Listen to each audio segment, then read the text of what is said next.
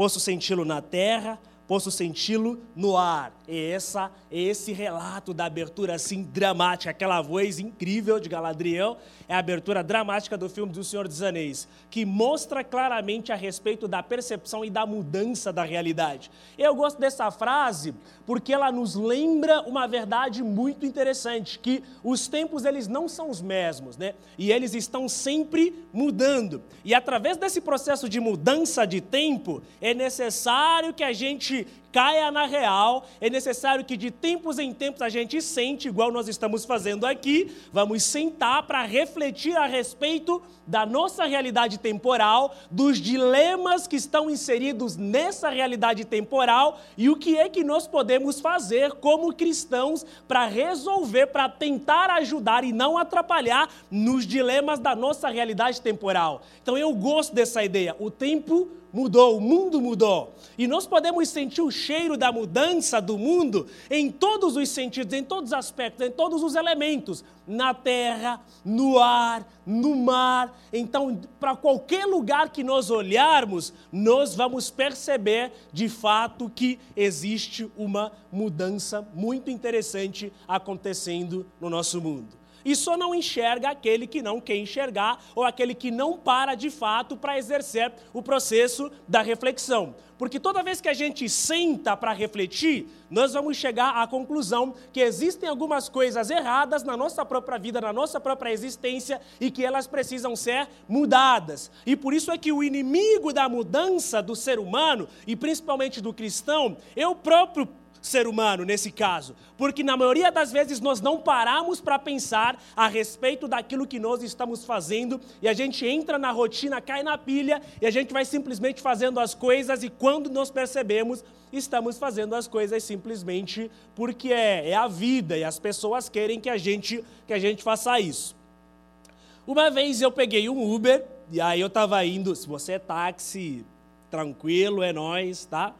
Não, não fique com, com inveja dos irmãos, porque isso não é de Deus também.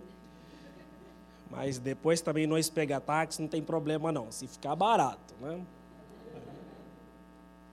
E aí eu estava pegando o táxi para ir conversar com, com um jovem, né, um, lá, lá, lá da igreja, almoçar com ele. E aí, é, no trajeto, a gente começou a conversar um pouquinho sobre começamos a conversar um pouquinho sobre a dinâmica da cidade, São Paulo. Então ele falou: Olha, eu acho que quando eu é, me aposentar, eu vou para vou São Paulo, aliás, vou para o interior de São Paulo, né?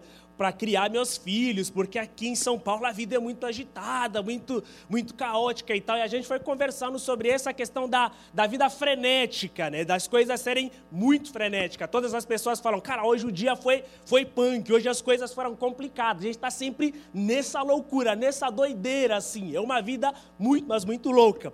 E aí começamos a conversar. Eu falei, puxa vida, que interessante, né? Mas você sabia que às vezes a gente entra nessa loucura de maneira proposital? Proposital para que a gente não tenha tempo de sentar, porque toda vez que a gente parar e pensar na vida, ou parar e se olhar no espelho, você vai encontrar, basicamente, você é forçado a olhar para a sua própria imagem, você é forçado a olhar para os seus próprios pensamentos, você é forçado a olhar para a sua própria pessoa e perceber que existem algumas coisas em você que de fato precisam ser mudadas. Então, toda vez que a gente para e começa a pensar, você vai encontrar algumas coisas que precisam ser mudadas. Por que isso? Né? Quando a gente para, nós somos obrigados a pensar a respeito da própria vida, a respeito da dinâmica da vida. E, na maioria das vezes, por que a gente não gosta de parar? Porque a gente sabe que tem um monte de coisa que, se eu parar para pensar nelas, meu Deus, são, são coisas terríveis, né? Que aí eu vou precisar mudar, eu serei forçado a mudar. E como eu não quero mudar, aí eu vivo essa vida completamente frenética, essa loucura da vida, e aí eu vou simplesmente vivendo, né? Igual a filosofia do nosso bom é, nosso grande filósofo Martinho da Vila, você vai vivendo devagar, devagar e devagarinho, né? E aí, quando você perceber, já era, você está num buraco gigante. Ou então você vai conjugar também a filosofia de um outro grande filósofo brasileiro chamado Zeca Pagodinho, você vai falar, deixa a vida me levar, né? E a vida vai te levar para onde você quiser, né? Então, isso mostra que, às vezes, essa, esse tempo que a gente tanto reclama é uma fuga a respeito da própria realidade. A gente está fugindo a respeito da realidade. Então, quando a gente percebe que o mundo mudou, nós vamos perceber que o mundo mudou, que as coisas estão mudando, a partir do momento que nós pararmos para pensar na realidade que está à nossa volta. E pensamentos e reflexões são dolorosas, porque elas demonstram, elas revelam, trazem à tona alguns elementos da nossa própria vida que precisam ser mudados. E se existe alguma coisa muito difícil que nós não gostamos de fazer, é mudança. Entrar no processo de mudança é complicado, porque envolve uma reconfiguração de muitas coisas, de muitas realidades que às vezes pensamos, e aí a gente tem que fazer esse processo de reconfiguração. E pensar e reestruturar a vida, às vezes é muito doloroso, mas é melhor. E como a gente não quer, a gente acaba então, basicamente, é, vivendo a vida simplesmente de maneira frenética, sem olhar para a realidade que está à nossa volta. E, infelizmente, é através disso que a igreja brasileira, e não só a igreja no mundo inteiro, ela não consegue se tornar uma igreja que dialoga, que se insere na sociedade. Por quê? Porque nós não paramos para pensar o que de fato está acontecendo com a sociedade à nossa volta porque ainda nós não nos tocamos com a frase de Galadriel: o mundo mudou. Não é mais o mesmo mundo. O mundo dos pastores da década que, que estão hoje com 70 anos não é mais o mesmo mundo da gente, né? Tanto que os pastores mais antigos ou outras pessoas, pessoal da década de 70 e tal, falam que ah, esses, esses moleques nasceram na década de 90, são irresponsáveis. Da década de 90, 91, 90 é nós, né? Esses caras que nasceram na década de 90 são irresponsáveis, né? São pessoas que não, é, não têm responsabilidade, é, não fazem as coisas. Então, cara, quem é o culpado? Somos nós? Eu acho que não. Entendeu? Eu acho que nós não somos culpados. O mundo mudou, sabe? O mundo mudou, nós somos os mileniais, aqueles que nasceram na gera, geração do milênio, né? Que já nascemos com uma tecnologia um pouco mais avançada. Pessoal de 2000, então, olha, esquece, né? Então já nascemos nessa era da, da informação, as coisas são muito mais frenéticas. E, e, aí, em partes, não é nossa responsabilidade, mas a gente precisa saber que o mundo mudou. E essa reflexão ela vai nos ajudar na compreensão da realidade em que nós estamos inseridas e vai nos ajudar a responder à pergunta de como de fato a igreja precisa se envolver na realidade da sociedade em que ela está inserida, não só se envolver, mas como ela consegue transformar essa, essa sociedade. Né? Já dizia Marx que os filósofos né, simplesmente querem pensar sobre o mundo, mas nós vamos nos engajar para transformá-lo, né? para fazer o processo de transformação. Acho que ele roubou essa frase de Jesus, né? porque a gente precisa ajudar no processo da transformação do mundo, assim, sabe? Então, como cristãos, esse é o nosso papel. Essa é a nossa obrigação, essa é a nossa responsabilidade. A responsabilidade de ajudar na transformação do mundo e tornar desse mundo um mundo melhor. Não apenas tornar esse mundo cristão, esse não é nosso papel, porque quem convence o homem do pecado, da justiça e do juízo é o Espírito de Deus, não somos nós mas nós fomos chamados para tornar esse mundo melhor, inclusive, para que as pessoas elas possam habitar nesse mundo de uma maneira melhor. E para que isso aconteça, é necessário que a gente então se empreenda nessa jornada de reflexão em relação à, à, à própria igreja. Então, sempre que nos empreendermos na jornada de refletir, a respeito da, da igreja, sobre a relevância do evangelho no nosso tempo, né? precisamos entender que o mundo mudou. E se nós entendermos que o mundo mudou, nós nunca vamos, aliás, nós vamos compreender que nunca mais teremos um tempo como esse. Por quê? Esse tempo como o de hoje, ele não existirá mais porque o amanhã, ele ainda é um mistério, ele é um futuro, né? E o passado, ele não existe mais. O presente é apenas que existe, nem o futuro, nem o passado, eles não existem. Então, a gente, nós precisamos a, a, aproveitar a oportunidade que nós temos aqui no presente para ajudarmos esse mundo a ser transformado agora, porque nós não sabemos o que nos resta no dia do amanhã. E também o passado já era, ele não faz mais parte, tá? Então, por isso é que nós precisamos é, aprender com a mudança do mundo para ajudarmos a transformação desse mundo. Então, o mundo está mudando. Mas outra realidade também que a gente precisa entender aqui é que, independente da mudança do mundo, a despeito das mutações que vão acontecendo nesse mundo, ainda assim existirão extensões da nossa vida no universo, existirão extensões da nossa vida no universo que não vão mudar, sabe? Não mudarão entendeu? O sol sempre nascerá na manhã seguinte, isso é uma verdade, que não vai mudar, a não ser que o sol exploda e todo mundo morra, beleza, aí não vai ter ninguém para contar a história, né? Então, vale dizer que isso vai continuar. A Terra dará suas voltas ao redor do sol, continuar fazendo um movimento de rotação e um movimento de translação, do qual temos processo de 24 horas, 365 a 366, quando é um ano bissexto, tá? As pessoas continuarão nascendo e crescendo, por mais que exista uma da evolução robótica, mas a humanidade continuará sendo humanidade. Nós continuaremos nascendo e crescendo e morrendo. Essa é uma verdade inegável, entendeu? Então, por fim, o anseio pela busca do sentido da vida, ele sempre estará presente na mente humana. Este é o cenário da qual a igreja é convidada a fazer parte e ajudar a própria humanidade nesse processo de transformação e de conhecimento da própria verdade que é Cristo. Então, não importam as mudanças que aconteçam, mas nós continuaremos existindo aqui. Existem algumas coisas que continuarão existindo. Né? Pessoas continuarão nascendo, continuarão crescendo, mesmo com os robôs. Hoje em dia, né, mesmo as conversas sendo monitoradas, mesmo a Siri, né, você está pensando ali no cachorro quente daqui a pouco, o que, é que vai aparecer? Quando você abre o Facebook, tá lá aí, ó, propaganda de cachorro quente. Fala, pelo amor de Deus, o cara está ouvindo meu pensamento, né? Só pode, né? Só pode. Então, tudo isso mostra que, de fato, o mundo está, está mudando mas ainda assim, a despeito dessa toda mudança, existem alguns aspectos, existem alguns elementos na história da própria humanidade que continuarão existindo, e é aqui onde a igreja, de fato, é convidada para fazer parte é, desse processo da transformação do próprio mundo. Beleza? Então, seguindo.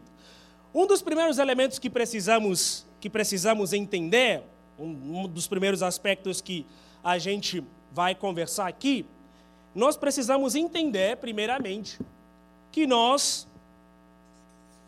Esse aqui é o número um, tá? É estranho, mas assim, é número um em línguas estranhas, tá? Que nós precisamos perceber, primeiramente, é que nós vivemos numa cultura basicamente ateia hoje em dia, né? Então essa é uma realidade que nós precisamos que nós precisamos encarar. Esse é o primeiro aspecto é, por mais que no Brasil isso não faça muito sentido, assim, sabe? No Brasil ainda não faz muito sentido. Mas, se você, por exemplo, está envolvido no meio universitário, que eu acho que é a maioria, que é a realidade de muitos aqui, você sabe que essa é uma realidade. Por isso, aqui você começa a perceber que existem duas realidades. Existe um descolamento, um deslocamento da realidade. Existe aquilo que nós chamamos de bolha universitária e existe a realidade, né? Existem nós universitários e a realidade. Vocês todos são politizados, gente do. É, tem coxinhas, mortadela, tem gente de tudo que é qualquer espectro político. Isso é ótimo, ok. Faz parte da vida. Até nos discípulos de Jesus tinha isso. Tinha um cara chamado Simeão. Simeão era o quem? Era um zelota. E tinha um cara chamado Mateus. Mateus era o quê? Cobrador de impostos. Então Mateus era um cara que poderia ser considerado como hoje em dia de um coxinha, né? Cobrador de impostos, capitalista. Já Simão Zelota era um nacionalista, provavelmente poderia ser considerado como um cara do MST, né? Então, tipo, tinha um cara tinha um coxinha e um mortadela ali no discípulo de Jesus, mas eles estavam unidos em torno de um único fundamento, quem era Cristo. Entendeu? Cristo. Isso mostra claramente que, independente dos nossos pressupostos ideológicos, mas Cristo deve ser a lente pelo qual a gente enxerga o mundo. E é em Cristo que todas as nossas ideias elas devem gravitar, elas devem girar em torno da pessoa de Jesus. Abrindo parênteses aqui, fechando, depois vamos voltar mais lá, lá, lá para frente. Então, isso mostra que existe uma bolha muito grande.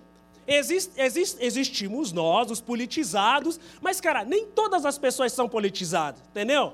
A irmã Juciscleia, lá, que atende lá na cantina, cara, ela tá nem aí, ela não sabe o que é inflação, o que é juros, entendeu? Ela não sabe o que é um déficit, ela não sabe disso. Ela está muito mais preocupada em vender os pastéis dela na feira para que você, o netinho, né, consiga, sei lá, para que ela consiga pagar um bom vestibular para você e no dia da sua formatura ela se orgulha. Olha, meu neto se formou com a grana do caldo de cana e dos pastéis da feira. Entendeu? Ela está mais preocupada com isso. E para tudo ela fala: vamos orar, meu filho, vamos orar, né? Agora você não. Não, nós precisamos ler o manifesto, né? Para realizar os nossos problemas. Nós precisamos ler Adam Smith, porque é o capitalismo que tem que ser injetado para melhorar o problema. Cara, ela não está preocupado com isso. Então existe uma bolha. Se você vive nesse é, espectro universitário, cultural, artístico, você sabe claramente que nós vivemos numa cultura que é, é liderada por padrões um pouco padrões é, de um ateísmo um pouquinho elevado. Então essa é a nossa realidade. Só que é interessante perceber que não acreditar em Deus é muito mais complicado do que parece. Numa cultura onde não se acredita em Deus, é muito mais complicado do que parece. Porque numa cultura onde não se acredita em Deus, isso significa basicamente que Deus ele foi tirado do aspecto da existência. Então todos os pressupostos de moralidade, eles são colocados de lado, sabe? Eles são colocados de lado. E consequentemente, não de uma maneira mais é, não necessariamente de uma maneira imediata, mas entende-se que numa cultura ateia, os padrões de moralidade, ele basicamente não, não existem, não funcionam muito bem como nós, nós, funciona, como nós entendemos. Né? Então, a moralidade, basicamente, ela é um negócio que, de alguma maneira, inexiste, sabe? Inexiste no sentido que nós entendemos como cristãos. Porque, como cristãos, nós entendemos que existem aquelas coisas que são corretas e aquelas coisas que são erradas. Existem alguns aspectos da nossa vida que são corretos e alguns que são errados. Matar é correto? Não, é errado. Entendeu? Trair é correto? Não, é errado. Poliamor é correto? Para nós cristãos, não, é errado. Se você falou que é correto, bicho, vou falar pastor Jonas dali para o Igor, que você precisa já passar no gabinete pastoral aí, ó. Entendeu? Então, tipo, poliamor, por exemplo, não é uma coisa correta para nós, sabe? É um negócio errado para nós. É isso. Agora, quando você vive numa cultura ateia, por exemplo, esses aspectos da moralidade, eles não fazem muito sentido. Então, falar a respeito de uma identidade, falar uma, a respeito da desconstrução de identidade, é um negócio muito complicado. Porque antes da gente falar a respeito da desconstrução de identidade, nós precisamos primeiramente conhecer quem nós somos. Então, aí parte a ideia do nosso próprio conhecimento, né? Então, parte a ideia do nosso próprio conhecimento aqui.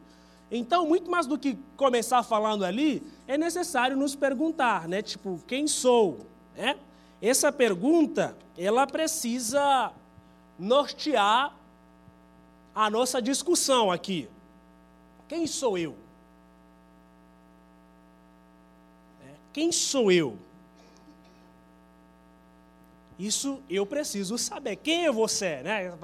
Quem é você? Aí Jesus perguntava para os caras, quem é você? Aí os caras falavam, legião, porque somos muitos em um, né? Então essa era a resposta que os caras estavam dando. Então, numa cultura, basicamente, né?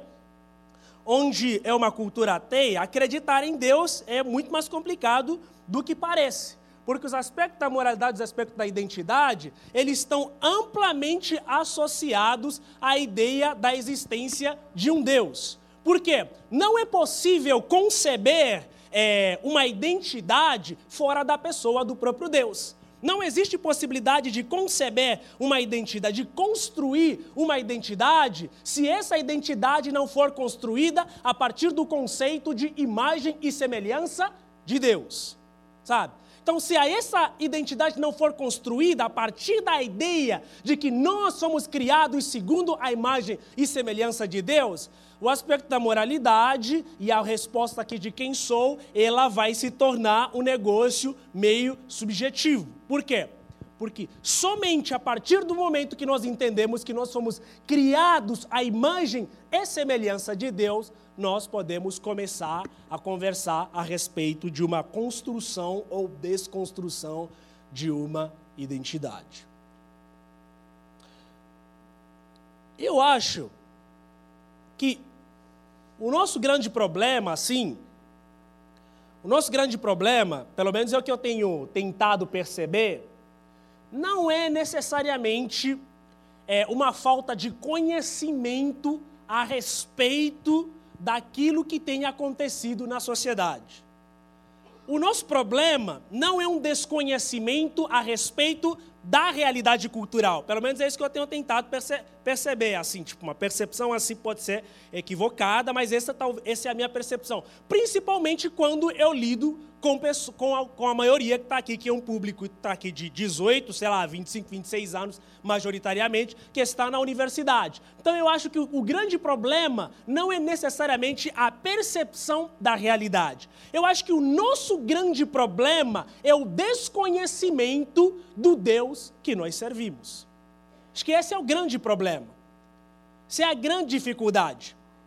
Porque partir do momento quando você vai para a universidade ou vai para a esfera cultural, para a esfera social, quando você começa a encontrar é, outras, outros conceitos, né? quando você começa a lidar com filósofos, vocês aqui são, muitos de vocês são filósofos, artistas e tal, né? Amam Marx, Nietzsche, é, gostam de Dostoiévski, né? Tolstói, amam Slavoj Zizek, né? é, outros gostam de bar, que outros, sei lá. Né?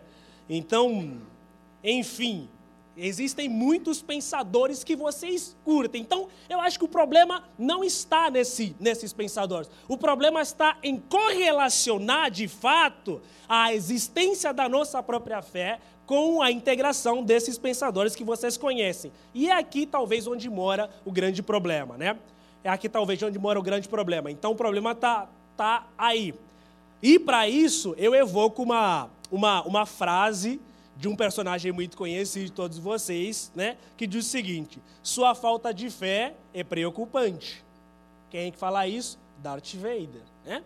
Então eu acho que a falta de fé de muitos, né, ela é preocupante, né? Então Darth Vader vai falar isso, né? Falar, hum, acho sua falta de fé preocupante. Então eu acho que a grande sacada aqui hoje é a nossa falta de fé, sabe? A nossa falta de fé é preocupante. Por quê? Porque nós não acreditamos que a palavra de Deus ela é autoridade para a gente. Numa cultura que é uma cultura ateia, nós temos dificuldade de levar até as últimas consequências aquilo que a palavra de Deus nos ensina. Quando nós encontramos um relato da palavra e, por exemplo, é, algumas ideias que nós aprendemos na universidade ou na esfera social, de, na esfera cultural de maneira geral, nós temos dificuldade de levar a palavra de Deus, de ficar com a palavra de Deus e na, na, na ânsia de querermos ser cult, de querermos ser aceito por todas as pessoas, nós acabamos relegando a palavra ao esquecimento e ficamos simplesmente com aquilo que são os ensinamentos culturais. Então a dificuldade está aí. As pessoas, principalmente as pessoas mais é, politizadas, nós que andamos no meio universitário, eu acho que a gente tem uma dificuldade muito grande é, de tentar correlacionar a nossa fé com aquilo que nós é, ouvimos por aí afora. Eu acho que esse é um dos grandes problemas.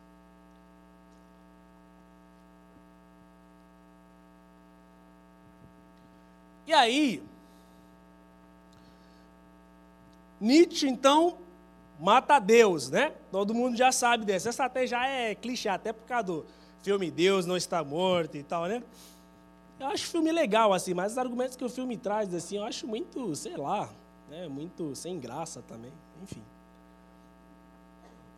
E aí, como nós vemos numa cultura mais ateia, e Nietzsche, então, ele, ele produz a sentença a respeito da morte de Deus. Só que a gente para até aí, a gente fala bastante sobre essa ideia. Né? Nietzsche fala, Deus está morto. Mas só que a, a frase não termina ali, ele fala, Deus está morto porque nós o matamos, né? Nós o matamos. Então, era. Você precisa tipo, entender o contexto todo que Nietzsche está proferindo essa palavra. Não estou dizendo que Nietzsche não, não era ateu, era. Mas existe, inclusive, uma, uma, uma oração que aparece no, uns escritos nos últimos momentos da morte dele, uma oração bem interessante, que é atribuída a Nietzsche. Se de fato era dele mesmo, foi um negócio bem interessante. Você fala, será que ele se converteu nos últimos momentos da vida dele? Porque a oração é um negócio bem interessante, que é atribuída a ele, mas não sei.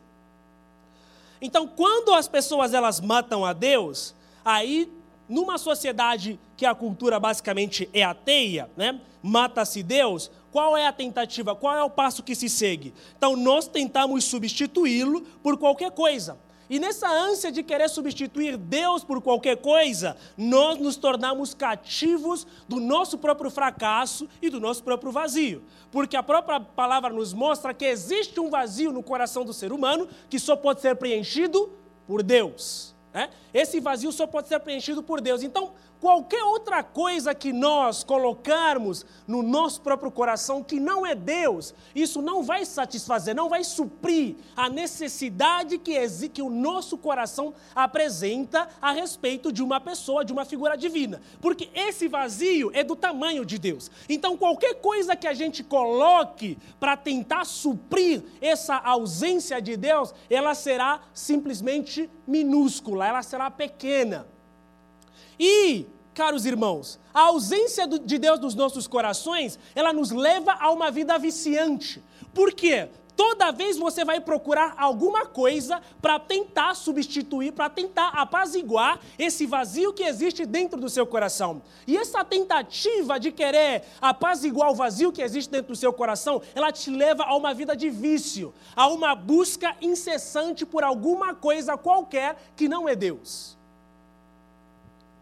Alguns vícios que as pessoas têm, inclusive, elas são originadas basicamente dessa ausência da pessoa de Deus no seu próprio coração.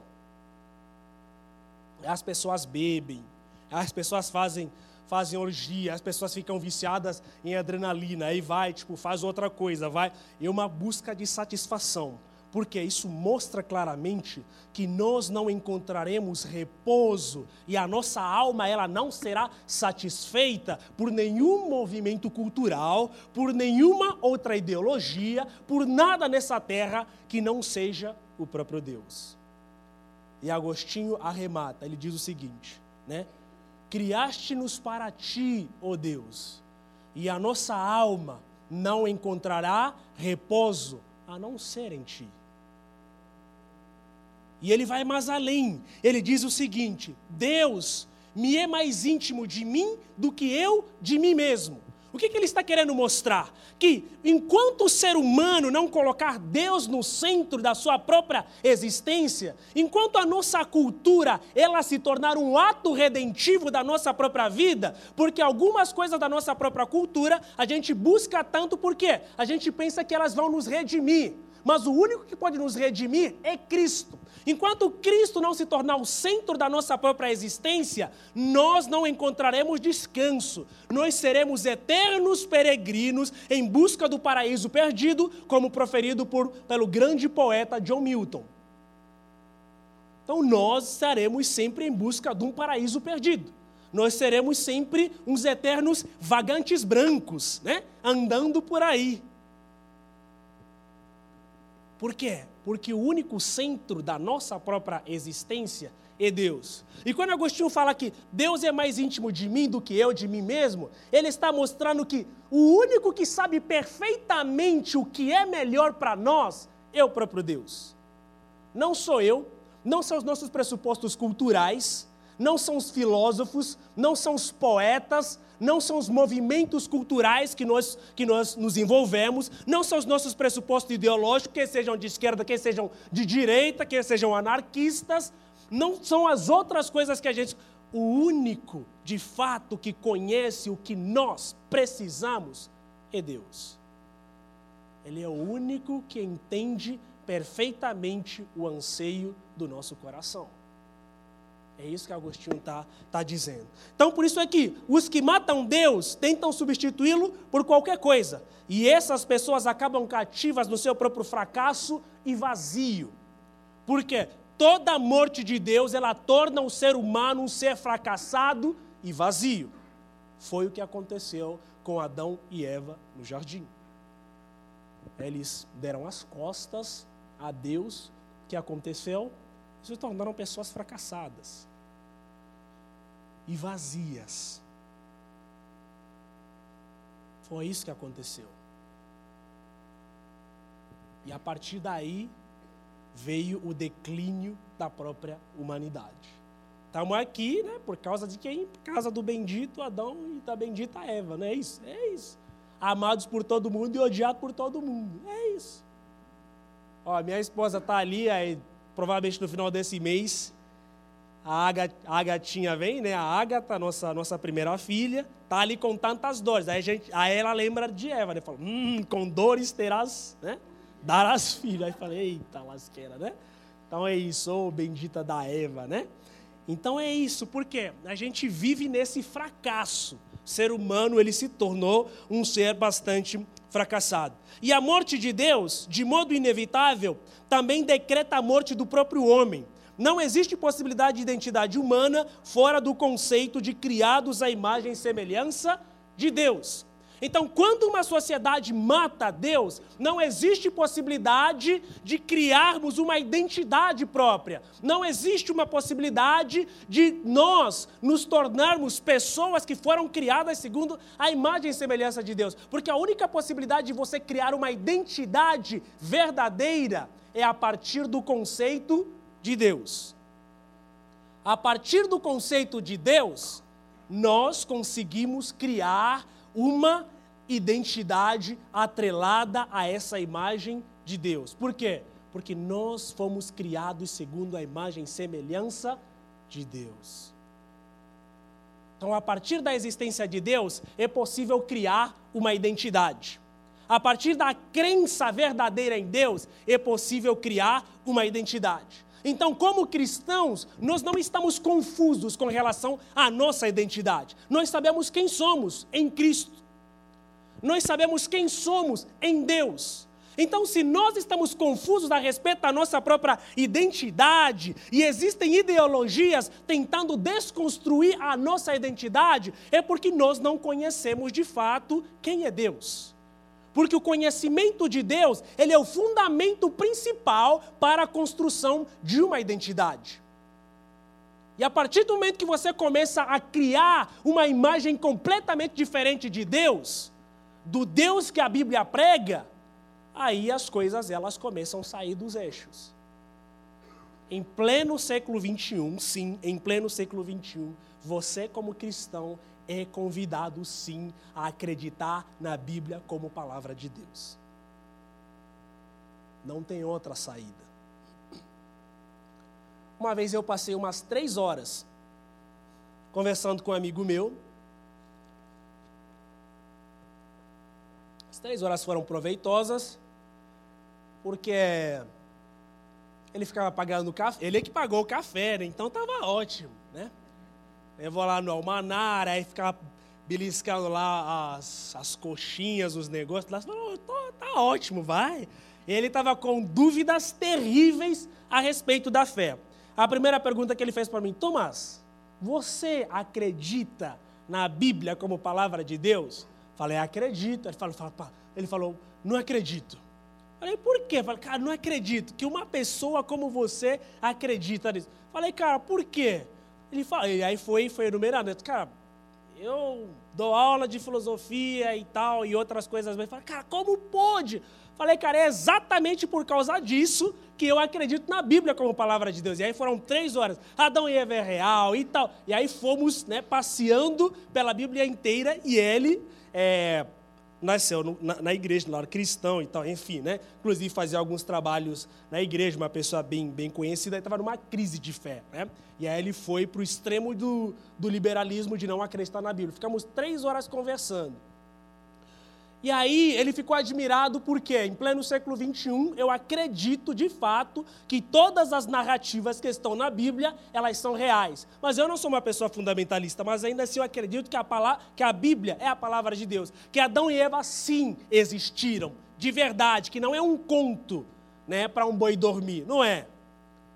Ah, e a, e a história lá de é, Josué que orou e o sol parou, como é que você acredita? Acredito. Ah, então a Bíblia está errada. Fala, não, de jeito nenhum, a Bíblia não está errada. Mas como? Como é que o sol vai parar? Você sabe que quem está em movimento é a terra, o processo de rota. Sim, verdade, mas a Deus tem um negócio na teologia que nós chamamos de revelação progressiva. Deus vai se revelando na medida que o conhecimento da humanidade vai crescer. Por isso é que esse negócio de você olhar para o Apocalipse e falar, sabe a marca da besta? Hum, eu chip. Fala, pelo amor de Deus, né? Para com essa história, entendeu? Ai, Coca-Cola lá, estava lá. Cara, pelo amor de Deus, para com essa história, entendeu? Ai, a besta é o Papa. Deixa o Papa em paz, o Papa é pop, né? Deixa ele em paz tem absolutamente nada a ver. Por quê?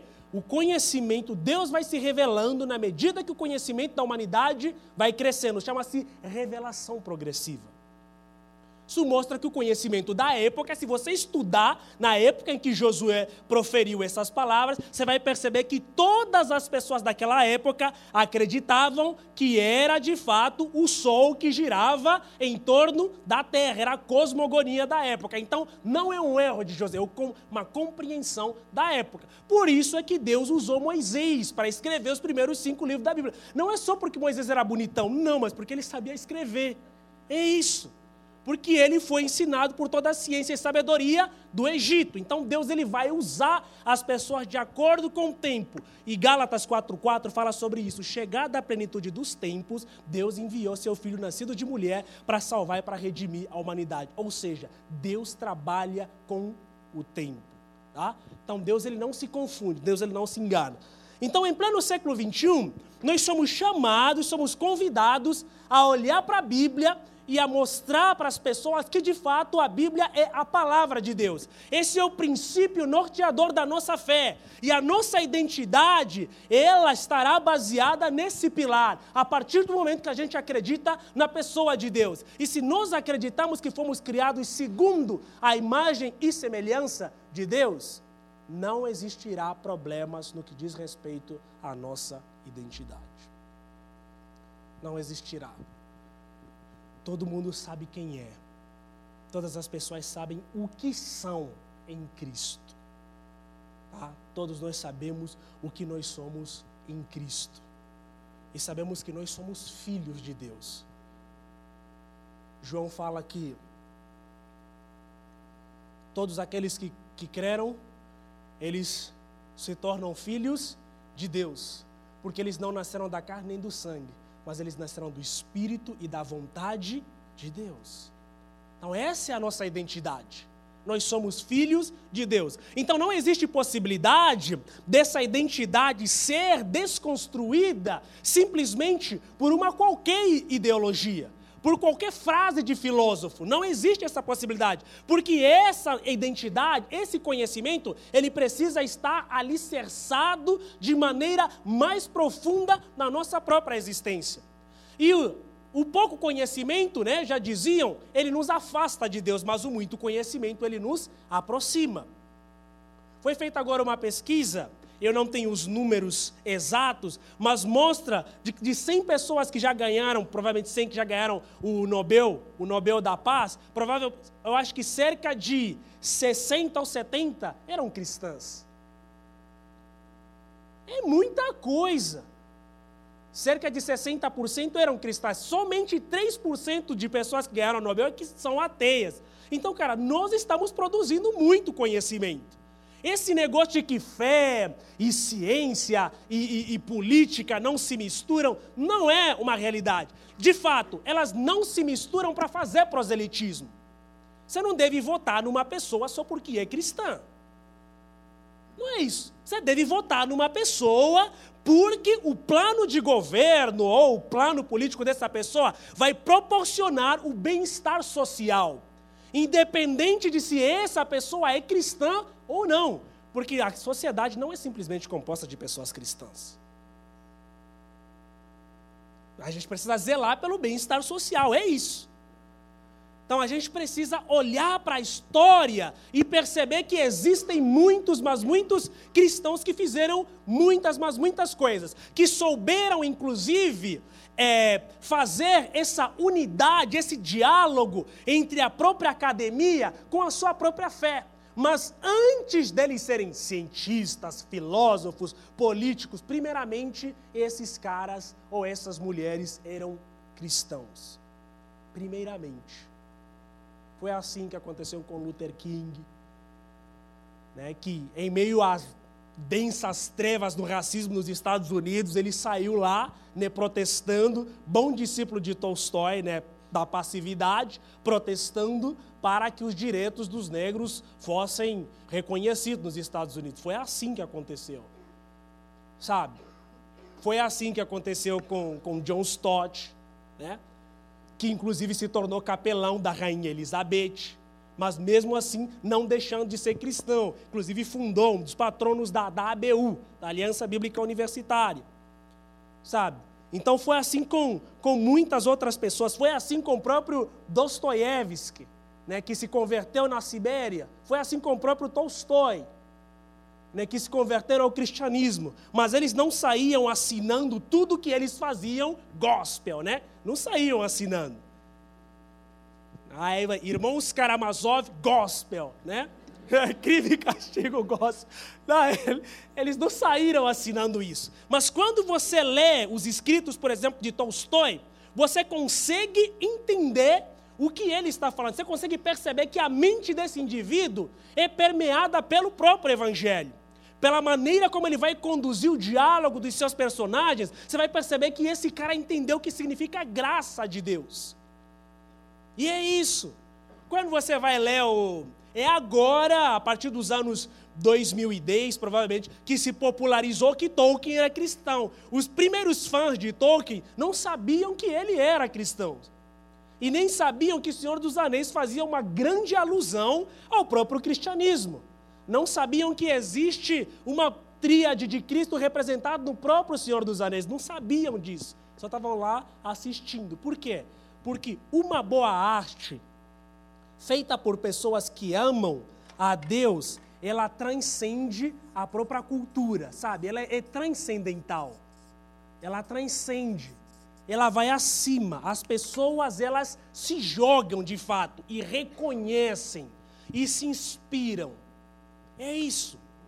Então, o que nós precisamos entender é que nossa verdadeira identidade, ela está alicerçada no conhecimento que nós temos a respeito da pessoa de Deus. E todo momento que nós matamos a Deus, né, a morte do homem, ela significa, aliás, a morte de Deus, ela significa a morte da própria humanidade. Porque os valores morais, elas são mortas, elas deixam de existir e se não existem valores morais, né, uma das maneiras que nós temos de conhecer a identidade de uma determinada pessoa é também através dos pressupostos dos, da, dos aspectos morais.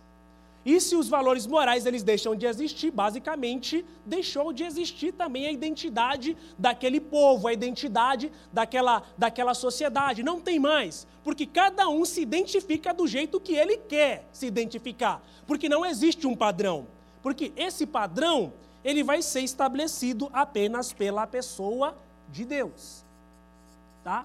Esse padrão cultural, moral aqui, ele vai ser estabelecido de identidade, ele vai ser estabelecido apenas pela figura do próprio Deus. Aí você me pergunta, Tomás, mas por que Deus tem que estabelecer o padrão cultural, o padrão de moralidade, o padrão de identidade das pessoas e não nós? Porque Deus é o único que não pode ser corrompido. Porque toda tentativa que o ser humano faz de estabelecer determinados padrões, elas são tendenciosas. Esses padrões são tendenciosos. O único que não pode ser corrompido é Deus. E por que, que Deus não pode ser corrompido? Porque ele habita além da temporalidade. Ele é um Deus atemporal, que não habita nessa esfera do tempo. Ele vai além. Né? Eu gosto de falar para os meus alunos: existia um tempo em que o tempo não existia, né? mas que Deus certamente já existia. E a Bíblia fala que Deus ele não pode ser corrompido pelo pecado. Então ele é o único que está em melhores condições de estabelecer aquilo que é certo e aquilo que é errado. E toda vez que uma sociedade, ela se torna uma sociedade ateia e ela mata Deus, então não existe possibilidade de estabelecer aquilo que é certo e errado. Por quê? O estabelecimento, a padronização, ela se torna completamente subjetiva e ela é tendenciosa.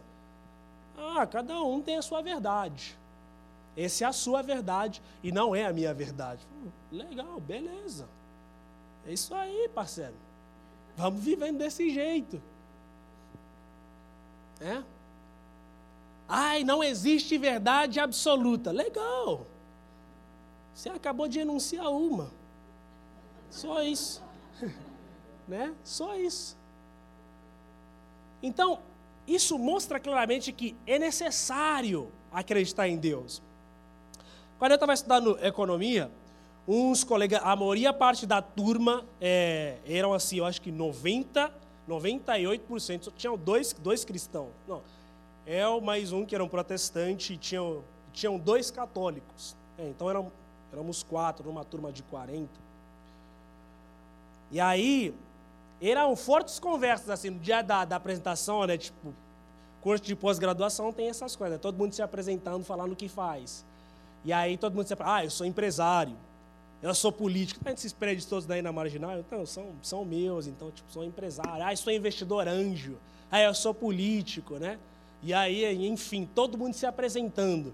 Aí chegou na minha vez, isso faz dois anos, eu tinha 26 anos, assim, eu falei, ah, eu sou pastor. Todo mundo olhou assim, falei, cara, o que, que esse pastor está fazendo aqui, né? Será que veio aprender técnicas para extrair mais dízimos, né? Cara, pastor no curso de economia. Hum, né? Aí tem coisa, né? aí tem coisa. Aí, foi, foi bem interessante, assim, ver os olhares e tal. E beleza, aí fomos. Meu, por incrível que pareça, nos intervalos, assim, quando a gente ia almoçar, é, curso de pós-graduação é bem puxado, deu um final de semana por mês. E aí os almoços serão longos. Nos momentos dos almoços, todas as conversas caíam em teologia. Falei, cara, não é incrível isso? Todas as conversas caíam em teologia. E aí, uma vez, esses nossos colegas disseram assim, para eu e mais meu amigo, olha, se ser cristão se resumisse a vocês dois assim, a gente conviveria numa boa nesse mundo. Eu falei, olha, cara, tem muito cristão por aí. Bom. O problema é que cristão não é só aquele que aparece na TV.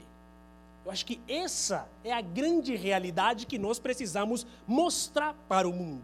Muito mais do que sair fazendo apologia. Ultimamente eu tenho repensado nessa, nessas estratégias. Muito mais sair, do que sair fazendo apologética, vamos debater fé, é mostrar para as pessoas dessa cultura ateia que a igreja, ser cristão, não é apenas aquilo que eles enxergam nas televisões, na mídia. Não é isso. É muito mais do que isso. E mostrar para essas pessoas que a história do mundo ocidental, ela deve muito ao cristianismo. O Ocidente só é o Ocidente, as democracias liberais que existem no Ocidente, elas só funcionam graças ao cristianismo. Elas devem aos princípios protestantes de liberdade, elas devem isso. É? o, o John, John Lennox, professor de matemática, ele diz que ah, o cristianismo é a única religião que permite as pessoas falarem mal dela. Vai lá no, na, na Arábia falar mal de Maomé, vai. Vai lá se você vai voltar com a cabeça no lugar. Agora aqui nós, os caras rechaçam, re, rechaçam da gente na televisão. Então, não, tranquilo, né? Liberdade de expressão. Não, beleza, tá. Vai lá na Arábia, né? Vai para ver se vai acontecer isso. Os caras né, ficam lá pianinhos. Mas aqui o cristianismo ele dá essa liberdade. Ele estruturou a sociedade, foi o pilar fundamental da própria sociedade ocidental. Mas infelizmente, o que tem aparecido é a falta das pessoas conhecerem a sua verdadeira identidade na pessoa de Deus. Isso acaba completamente com a organização da, da estrutura proposta desde é, a reforma protestante, que foi um marco muito grande das sociedades ocidentais, porque a reforma protestante ela não foi simplesmente um movimento político, mas, aliás, é religioso, mas ele foi um movimento que influenciou na esfera política, na esfera econômica, na esfera das artes, influenciou a sociedade em todos os sentidos. A reforma protestante ela foi, foi importante nesse, nesse sentido. Tá? Então, toda vez que nós matarmos Deus, não existirá de fato esse padrão de moralidade, nem de identidade. Quem sou eu? Sou filho de Deus. Mas quem te diz que você é filho de Deus? Por quê? Isso foi estabelecido por Deus. A minha paternidade, ou, ou a minha filiação, melhor, a respeito de Deus, ela não depende de mim. Ela foi decretada pelo próprio Deus quem nós somos, né? Nós somos filhos de Deus. A maneira como Deus estruturou, ela tem a ver com o decreto do próprio Deus, não depende de nós. Se o mundo deixar de ser mundo, isso continuará. E Jesus fala, né? Seus e terras passarão, mas a minha palavra não passará. Então é isso. Então, tudo isso foi estabelecido pela pessoa do próprio Deus. Então, toda vez que a gente mata Deus, é, é inevitável que o próprio ser humano também está decretando a sua própria morte porque a moralidade ela inexiste, e se a moralidade ela inexiste, consequentemente não existe uma verdadeira identidade das pessoas, porque a identidade ela fica atrelada ao reconhecimento imediato que cada um tem a respeito de si mesmo. E não de acordo com aquilo que Deus estabeleceu para que essas pessoas de fato se tornassem. Então ela fica simplesmente atrelada ao reconhecimento imediato da própria pessoa, não a respeito daquilo que Deus determinou para essas mesmas pessoas. Então aí a própria humanidade ela também vai sendo vai sendo morta nesse, nesse sentido. Então, não existe possibilidade de identidade humana fora do conceito de criados à imagem e semelhança de Deus. Longe disso, somos o nosso próprio fardo, nosso próprio vazio e nosso próprio abismo. Fora de Deus, o que nos espera é simplesmente isso: perdição, fardo, vazio e um abismo. Todos viveremos de uma maneira completamente desnorteados. Tá? Então, não se pode continuar vivendo de modo verdadeiro quando se mata Deus.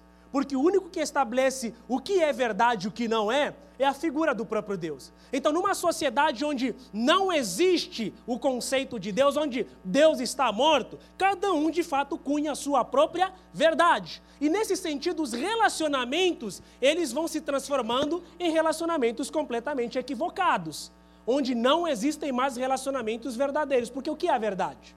Ninguém sabe que é a verdade? Ninguém sabe. Quem sou eu? Ninguém sabe. Porque isso está completamente atrelado a próprio Deus. A morte de Deus foi o princípio norteador da desconstrução da nossa própria identidade. Ou seja, a bagunça da nossa sociedade, no que diz respeito à identidade cultural e tudo, ela começou a partir do momento que a própria morte de Deus ela foi decretada a partir do momento que Deus foi tirado da jogada. A gente pensou que é um progresso, mas é um retrocesso. É um completo retrocesso. Ah, você pensa que, tipo, sei lá, um dos exemplos que me veio aqui agora, poliamor é um, é um, é um, é um progresso? Não, não é um, não é um progresso, é um retrocesso. É retrocedendo aos mais instintos primitivos da nossa própria selvageria. É um retrocesso, não é um avanço isso daí nós estamos simplesmente voltando. Né?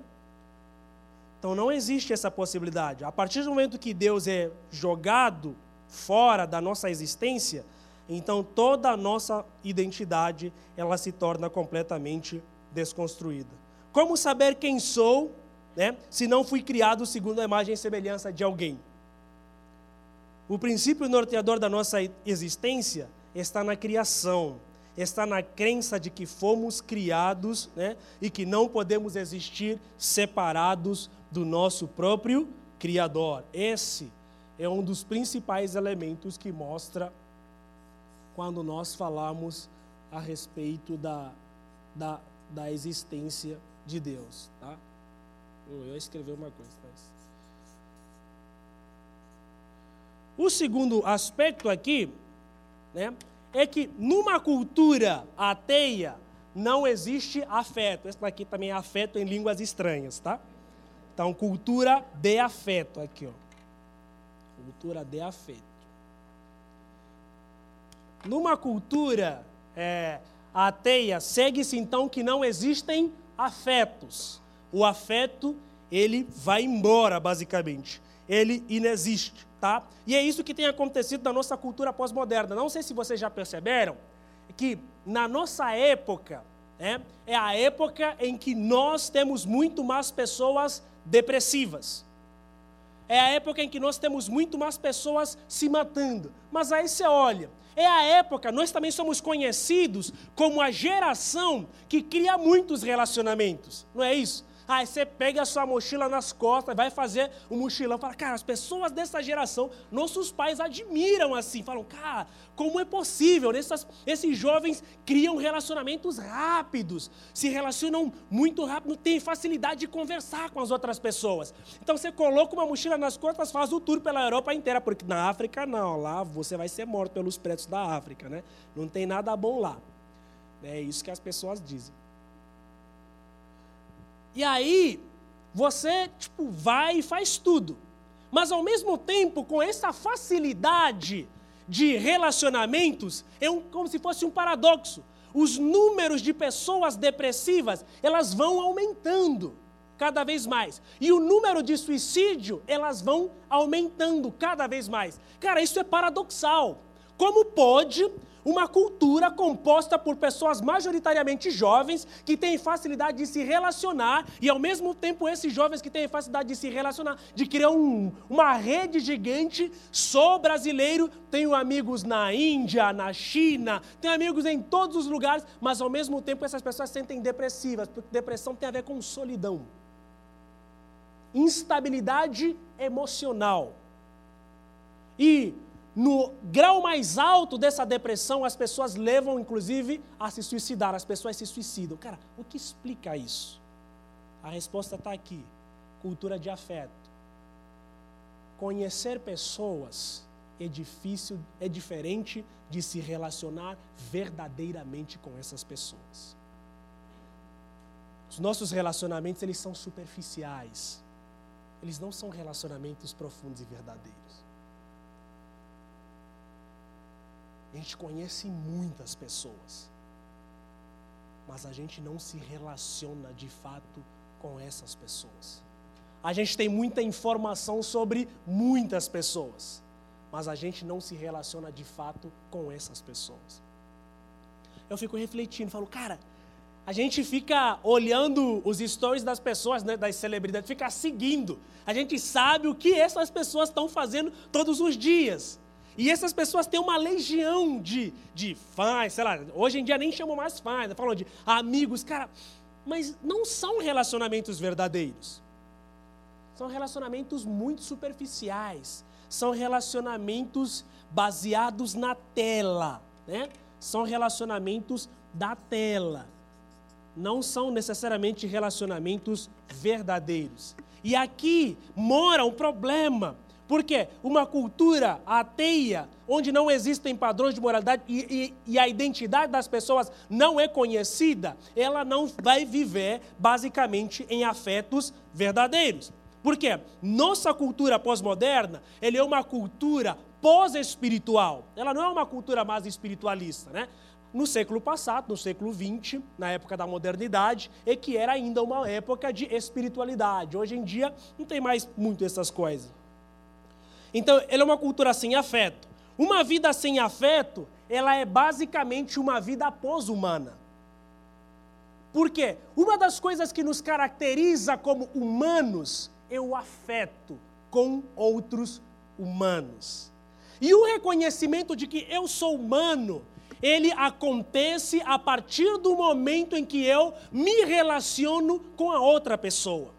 Sem um relacionamento verdadeiro com a outra pessoa, não conseguirei identificar que eu sou humano. Porque a minha humanidade, ela não é simplesmente identificada por mim, ela também é identificada pelo outro. Por isso é que Adão falou: Esta é agora carne da minha carne e osso dos meus ossos. Porque ela estava se, ele estava se relacionando ali com alguém que era humano como ele. Como é que eu sei que eu sou verdadeiramente humano? Quando eu tenho relacionamento com outras pessoas humanas. Então, os afetos, eles revelam quem somos. Não existem possibilidade, por exemplo, de saber é, como é o meu rosto se eu não me olhar no espelho ou então se outra pessoa não falar para mim. Se a outra pessoa não falar para mim o que eu sou, talvez, eu não ficarei seguro a respeito daquilo que eu sou. Porque a minha existência e a minha, e a minha humanidade, ela também está atrelada à existência do outro. E é aqui onde os dons na igreja, eles são muito importantes. Por isso é que o dom, Jesus fala através de Paulo, é que ele serve para a edificação da igreja. Quem é a igreja? É o outro. Então o dom, ele serve para a edificação do outro, não para a minha própria edificação. Se eu tenho o dom de ensino, por exemplo, não dá para ficar me ensinando toda hora. Esse é o extremo do niilismo, egocentrismo, né? narcisismo, sabe? Então eu preciso ensinar os outros. O meu dom de ensino, ele faz sentido a partir do momento que vocês estão aqui me ouvindo. Aí vocês vão sair daqui e falar, hum, cara, que negócio ruim, perdi meu tempo. Entendeu? Aí beleza, falar, vixe, preciso melhorar. Entendeu? Então é isso faz sentido a partir da existência do outro. E numa cultura que cultua a tela, o outro basicamente inexiste. E se o outro inexiste, não existem relacionamentos de afeto. E se não existem relacionamentos de afeto, não existe uma identidade verdadeira a respeito desse determinado indivíduo. Por isso é que os relacionamentos eles são muito superficiais nas palavras de Balma, na linguagem de Balma, seriam relacionamentos líquidos. É isso. Então, não existe possibilidade de eu saber, cara, eu sou bonito. Quando eu estava indo para cá, falei para minha esposa, tô bonito. Ela falou, tá. Eu falei, ah, legal. Entendeu? Então, se não tiver um espelho, não vai existir a possibilidade de eu saber como, como eu, eu posso ter ideia a respeito de mim mesmo, mas o outro ele chancela essa ideia que eu tenho a respeito de mim mesmo. Ou seja, sem afeto não existe identidade. Por isso é que Deus é uma identidade de afeto chamado Trindade. Deus é Pai, Filho e Espírito Santo. Em Deus, na Trindade, existem afetos, existe um eterno relacionamento verdadeiro entre as pessoas da Trindade.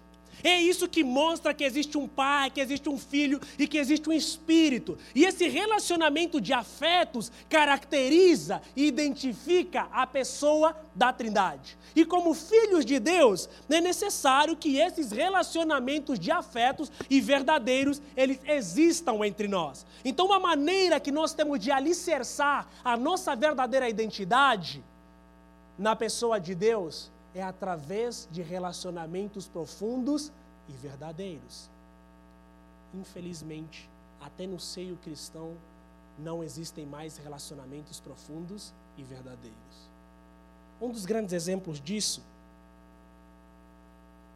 são as eleições que aconteceram agora. Né? Eu não sou brasileiro, então eu sou meio assim em cima do muro, estou lá de camarote, só assistindo, né?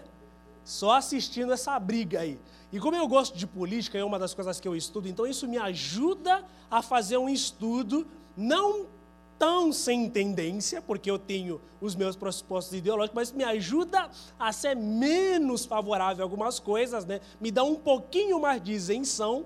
Eu faço essas reflexões sem muita paixão, porque eu não sou, não, não sou daqui, apesar de que pago imposto, né? mas enfim, né? Estou aqui já e tal. Mas isso me ajuda a fazer uma leitura um pouquinho menos é, desapaixonada da realidade. E aí, quando você olha para os é, relacionamentos, Deus é o grande exemplo né, de que nós precisamos nos relacionar com as pessoas.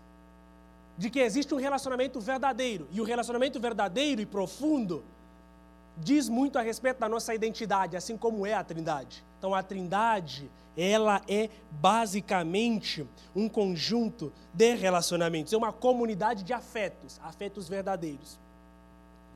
E aí, em meio às eleições que a gente teve no ano passado, que nós tivemos no ano passado, aí você olha, cristãos deixaram de dialogar, de se relacionar com outros cristãos por causa de pressupostos ideológicos. Tem outra definição a não ser idolatria? As definições de idolatria foram atualizadas com sucesso.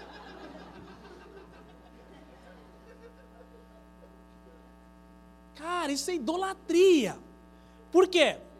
Nenhuma ideologia ela deve sugar o verdadeiro sentido de Cristo em nós. Porque tanto pressupostos capitalistas tanto pressupostos comunistas, eles não trarão a redenção da humanidade. E eu gosto de dizer, né, tipo, que como cristãos, eu acho que nós deveríamos ser apenas cristãos. Porque o cristianismo, ele responde tanto aos aspectos do comunismo quanto aos aspectos do capitalismo.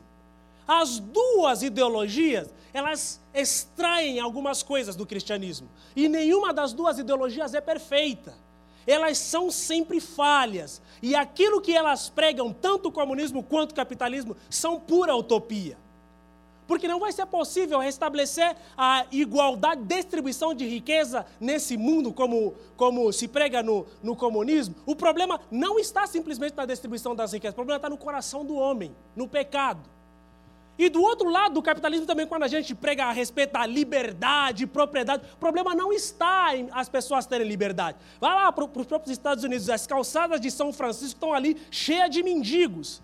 Lugares com maior índice de igualdade, né, de liberdade, aliás, e muita propriedade privada, mas tem muita gente pobre, morrendo. Então o problema não está ali, o problema está no coração do ser humano. E agora, quando você olha para a Bíblia de maneira atenta, você vai perceber que a Bíblia fala tanto de comunitarismo, que é diferente ali, tanto de comunitarismo quanto de individualismo. A salvação, ela é individual, ela é individual. Mas a salvação ela precisa ser vivida na comunidade. A pessoa, ela tem direito à sua propriedade. Mas quem ama a Deus verdadeiramente não vê o seu próximo padecendo. A igreja verdadeira é aquela que cuida do pobre, da viúva. Está lá, não está no livro, do, não está no manifesto. Se tiver, copiaram da Bíblia. Isso daí não é comunismo, isso daí é bíblico. Que nós precisamos cuidar do pobre, do órfão, da viúva, do necessitado. Jesus fala, cara, é, eu tive fome e vocês não me deram de comer, tive nu, não me vestiram. Quando? Né? Cara, quando vocês não fizeram nada disso a nenhuma dessas, dessas pessoas que estavam necessitando. Fala, meu Deus, Jesus era comunista. Não! E ao mesmo tempo existe um respeito gigante à propriedade lá na Bíblia. Propriedade, cada um deve ter, cada um é seu, pronto. Propriedade privada. E eu gosto de, de olhar para a nossa cultura, assim, a cultura africana, ela é muito interessante. E algumas pessoas falam bastante a respeito de, ah, Ubuntu daqui, Ubuntu dali, cara, sem saber o que, que significa esse negócio de Ubuntu, né? Mas enfim. Cultura africana, por exemplo, ela é muito interessante. E no Ocidente, talvez as pessoas poderiam ter um pouquinho mais de humildade e olhar para a cultura africana e aprender algumas coisas. Por exemplo, Quando a gente fala do conceito Ubuntu, tem a ver com o conceito de é, comunidade, um conceito de co comunitário, que respeita o indivíduo, mas esse indivíduo não existe fora da sua própria comunidade, ele faz parte da sua própria comunidade. Por exemplo, minha avó, meus avós têm fazendas. E na, na aldeia e tal, na nossa cultura mais local da, da aldeia, se uma pessoa estivesse padecendo alguma coisa, ela poderia ir tranquilamente nas fazendas dos meus avós, colher a quantidade que ele quisesse colher de comida para ir fazer uso próprio. Não teria nenhum problema. Agora, a partir do momento que ele vendesse aquela comida, beleza, ele teria problema. Então perceba, existe uma propriedade privada, que era dos meus avós, mas ainda assim o conceito de olhar para o próximo, para a comunidade, está ali, está ali presente. Ninguém pode padecer enquanto alguns têm muito mais. Então, esse conceito tem a ver com bondade, sabe? Nenhuma ideologia ela vai responder isso de maneira mais interessante do que a própria palavra. Por isso é que eu digo, como cristãos, cara, eu acho que deveríamos ser simplesmente cristãos. A gente se, a, se atrela a algumas ideologias porque a gente não lê a palavra, porque a gente não conhece a Bíblia. E toda vez que você quebra um relacionamento verdadeiro com com seu irmão, isso mostra de fato que a ideologia ela sugou completamente o fundamento de Cristo na sua própria vida. Bom, são 9 e 16. Vou dar uma pausa agora para a gente entrar no momento de, de perguntas, tá? E também para você levantar e tomar um gole de água. Vou abrir aqui para o momento de perguntas, pelo menos uns 15 minutos, e aí a gente entra para o terceiro e último ponto que eu quero falar com vocês nessa noite, que tem a ver com a ideia de reconstrução de identidade. Beleza? Então vamos lá, está aberto aqui. Se você quiser perguntar alguma coisa, se você quiser levantar para ir tomar água, também você fique à vontade.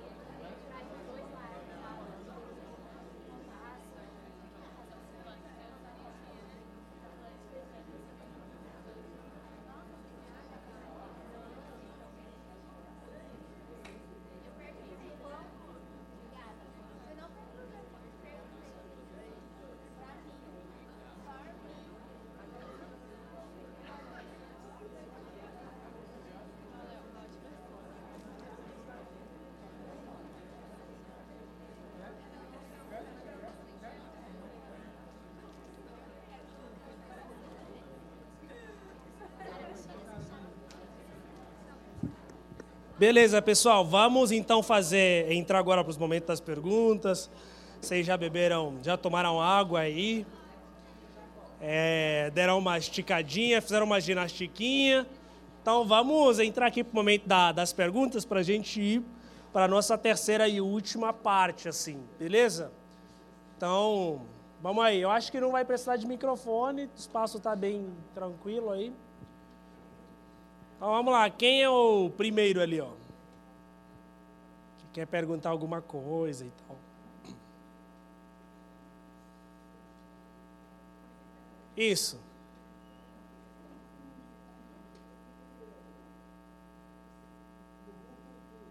Ah, do Ubuntu? Ah, então, o Ubuntu basicamente. ah, o Ubuntu. Bem, enfim. Ubuntu tem a ver com unidade, comunidade. Ah, então tem a ver com unidade, tem a ver com comunidade. É um conceito muito mais é muito mais profundo né, do que necessariamente apenas unidade, comunidade. Mas quando você começa a ir um pouco mais a fundo a respeito da ideia de Ubuntu, tem a ver com o indivíduo. O indivíduo, ele não, é, como é que eu explicaria? Ele inexiste fora da comunidade. Ou seja, não existe possibilidade de você existir fora da sua realidade comunitária, entendeu? Então, estava até conversando ali com, com o João, dizia, cara, então isso poderíamos traduzir tranquilamente como conceito de igreja. falei, é bem aproximado, sabe? Você não existe por você mesmo, você existe fazendo parte da própria comunidade.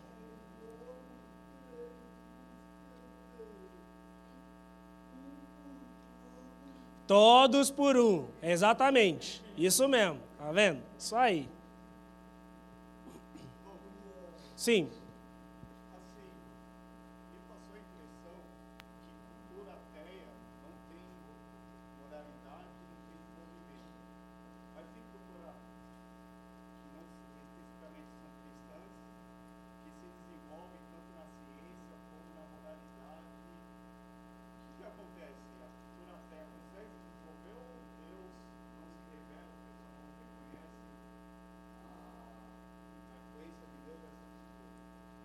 Tá, eu não sei se entendi muito bem a sua pergunta, mas eu vou tentar.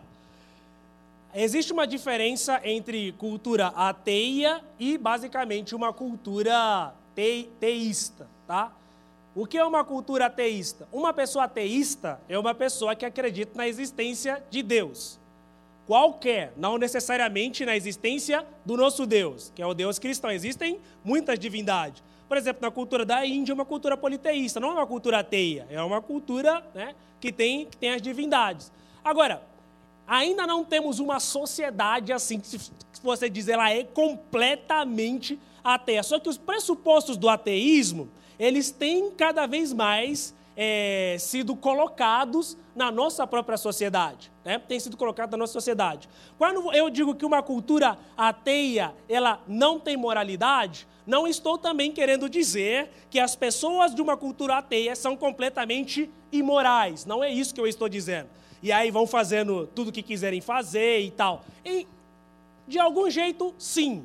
Mas, e aí que você entende que por mais que a pessoa diga que ela é ateia, por mais que exista uma cultura ateia, só que tem um negócio que a gente chama de graça comum, que por mais que as pessoas elas se, se denominem ateia, ainda assim o sentimento de certo e errado existe no coração dessas pessoas. Elas podem atrelar isso a qualquer outra coisa, mas no final das contas isso tem a ver com Deus porque todas as pessoas foram criadas segundo a imagem e semelhança de Deus. Elas se desenvolvem sim, mas só que elas não respeitam necessariamente os pressupostos de uma determinada religião. Ela é muito mais uma cultura racionalista, sabe? Ela é muito mais uma cultura racionalista, mas ela se desenvolve sim. Ela se desenvolve. Você tem, por exemplo, é... não é uma comparação boa, mas você tem, por exemplo, a própria Suécia, a Dinamarca, que são países desenvolvidos hoje que têm um, um índice de cristianismo muito pequeno. Mas não dá também para postular que elas são culturas completamente ateias, porque os fundamentos dessas culturas, elas são originadas ao protestantismo. Elas anteriormente eram países completamente cristãos, que a própria cultura, o aspecto da moralidade cristã estava lá dentro, mas só que hoje em dia, com o desenvolvimento da ciência, eles deixaram de acreditar na religião e passaram a acreditar naquilo que elas, que elas mesmas querem. Então, uma cultura ateia pode se desenvolver? Pode, pode se desenvolver, ela se desenvolve. Pode fazer ciência? Pode. Tem muitos cientistas que são, que são ateus. Mas assim, vai ser uma confusão muito grande o desenvolvimento máximo de uma cultura ateia, ela é uma torre de Babel, onde cada um faz aquilo que ele quiser e ninguém entende basicamente o outro. Por quê? Se você levar o ateísmo ao extremo, principalmente a ideia de subjetividade ao extremo, que não existe verdade objetiva, se você levar isso ao extremo, estaremos numa, numa torre de Babel, onde cada um fala, ninguém entende o outro porque aquilo que é verdade para mim não é necessariamente verdade para você. Então você não pode mandar nada sobre a minha vida. Eu faço o que eu quiser. Então, tipo, por exemplo, leis, elas deixariam de, de existir, sabe? Ai, não anda com. Se você andar 90 na marginal, você vai morrer. Vai, cá, morte para mim é um negócio tranquilo. E daí? Né? E daí? Problema de quem não é. Entendeu? Então, é, é nesse, é, é, é nesse sentido. Não é que uma cultura ateia ela seja de fato uma cultura da selvageria e tal, é, sexualidade exacerbada. Não, não é nesse sentido. Ah, não sei se, se deu para responder.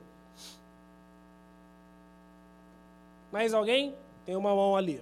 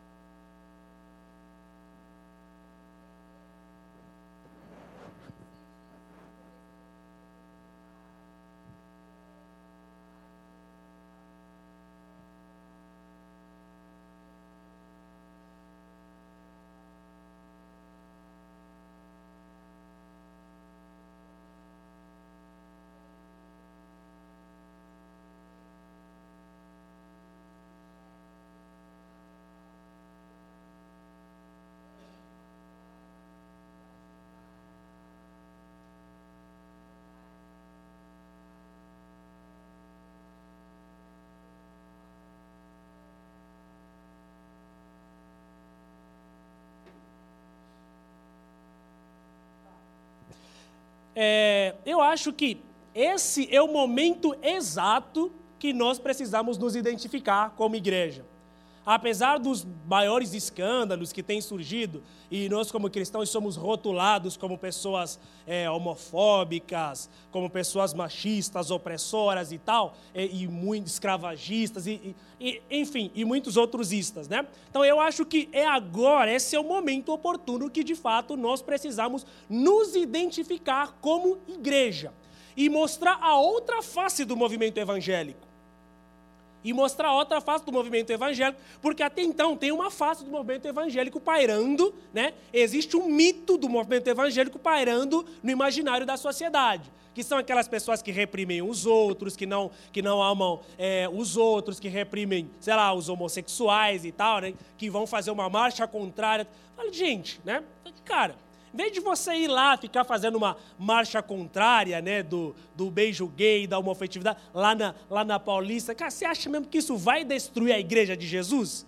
Não, isso não vai destruir a igreja de Jesus. Aí eu vou para a frase do Darth Vader, né? Acho sua falta de fé preocupante, né? É muito preocupante. Então, muito mais do que isso, eu acho que está na hora de mostrar a verdadeira face do movimento é, é, cristão, que é esse pautado no evangelismo, não de agressividade, mas da passividade e de relacionamentos verdadeiros com as pessoas. O que nós precisamos é de cristãos que se relacionam com pessoas que não são cristãs, mas que saibam a sua verdadeira identidade e que não sejam influenciados por essas pessoas não cristãs, mas que nesse relacionamento elas tenham a capacidade de mostrar o que de fato Cristo é verdadeiramente. Vou dar um exemplo para vocês. Em Atos, em Antioquia, os discípulos foram chamados pela primeira vez de cristãos. Sabe como?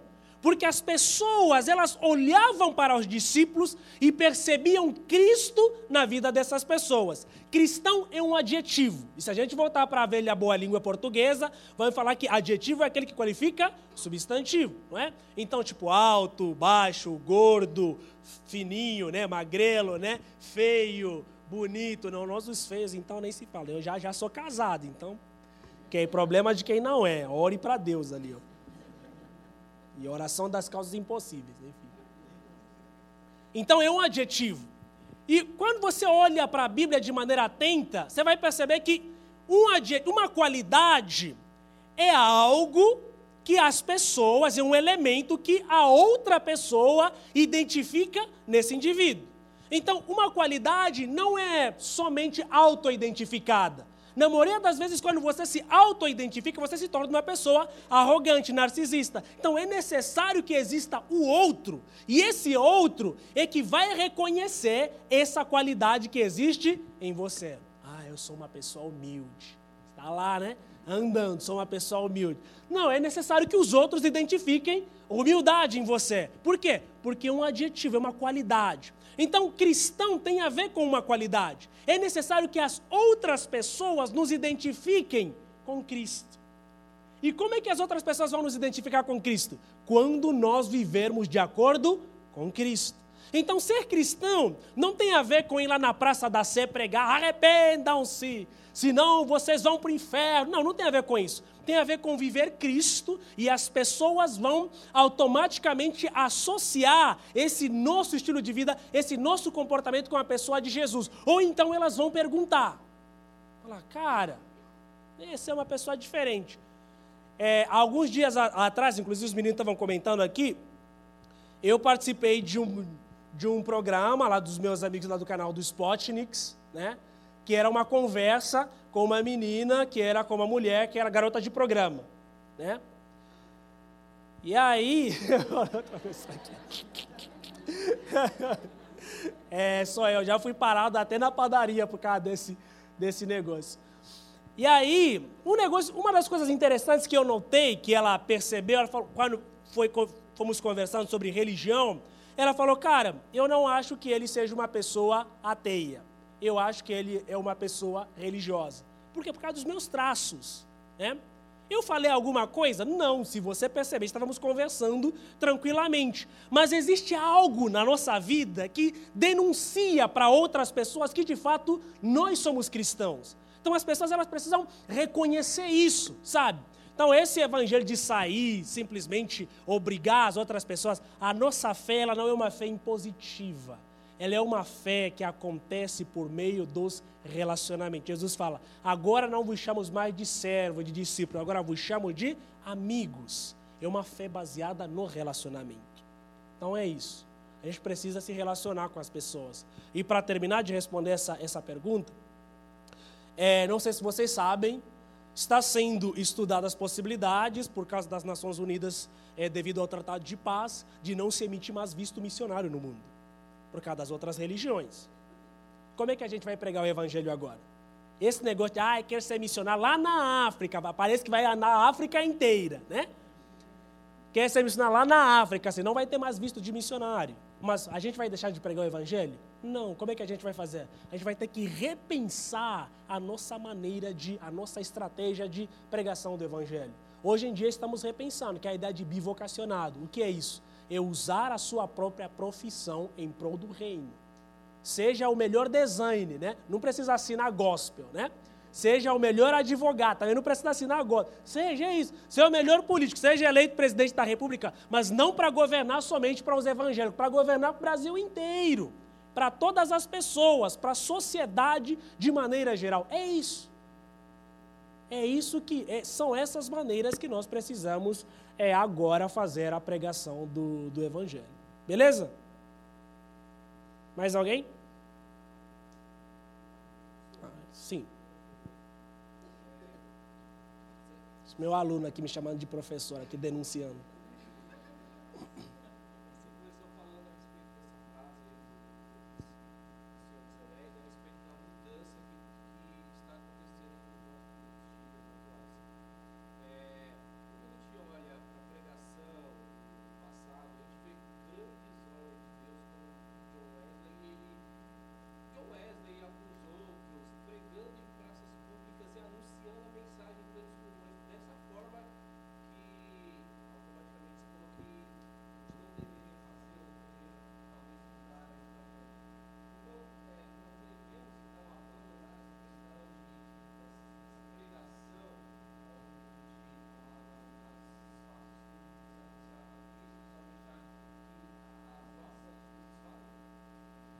Não, só. É, a leitura dos tempos ela é muito importante. Por exemplo, John Wesley, além de ser um ferrenho pregador da palavra, sabia que John Wesley era diplomata e lutou com afinco contra a escravidão. Foi uma das pessoas que lutou bastante com a abolição da, da, do tráfico de escravos. Então, essa é uma grande influência que, que ele teve. Mas os tempos eram outros, né? Não existia uma é um crescente movimento de religiosidade e os tempos também eram completamente diferentes de hoje. Agora, qual é a maneira que nós devemos ocupar os espaços públicos?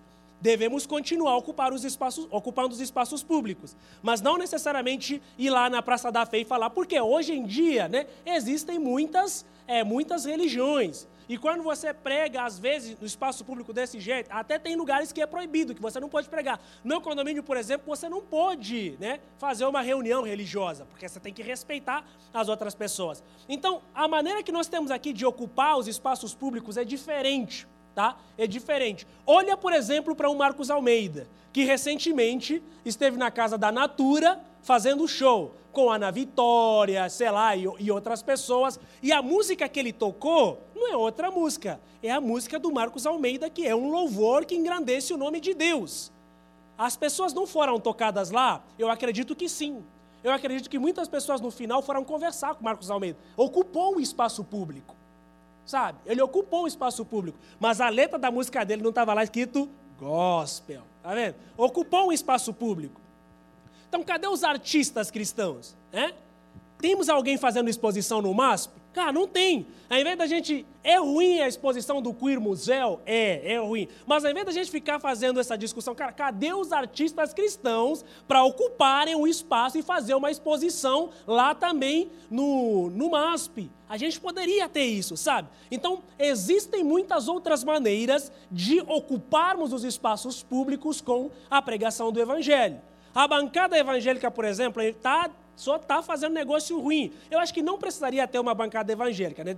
Devem ter cristãos ali que professam e que lutam pelo bem-estar social, bem-estar da sociedade como um toda. Isso é uma maneira de glorificar a Deus. É uma maneira de glorificar a Deus. Então, é uma maneira de fazer a pregação do Evangelho eu e os meus colegas lá conversando sobre Jesus de uma maneira clara, através dos relacionamentos com os nossos colegas da pós-graduação. Né? Alguns depois foram lá na igreja. Isso é uma maneira de fazer a pregação do Evangelho. Então, nós precisamos, se os tempos mudaram, as estratégias elas também precisam mudar. Mas nós não precisamos ficar sem falar de Jesus. Mas a maneira pela qual vamos falar sobre Jesus, ela deve mudar porque senão a gente tem que ficar toda hora no monte, igual Jesus fala, ficava, e falar e pregar o evangelho. Pega lá o barquinho, Jesus subiu no barquinho, pega lá o barquinho, fica lá na praia e também vai pregar o evangelho. Não, porque os tempos são de fato diferentes. Não devemos ficar sem fazer a pregação do evangelho. Mas a estratégia, o método, é que precisa ser de fato repensado. Você e mais você, e depois aí vou terminar para entrar no terceiro ponto aqui, tá? Sim.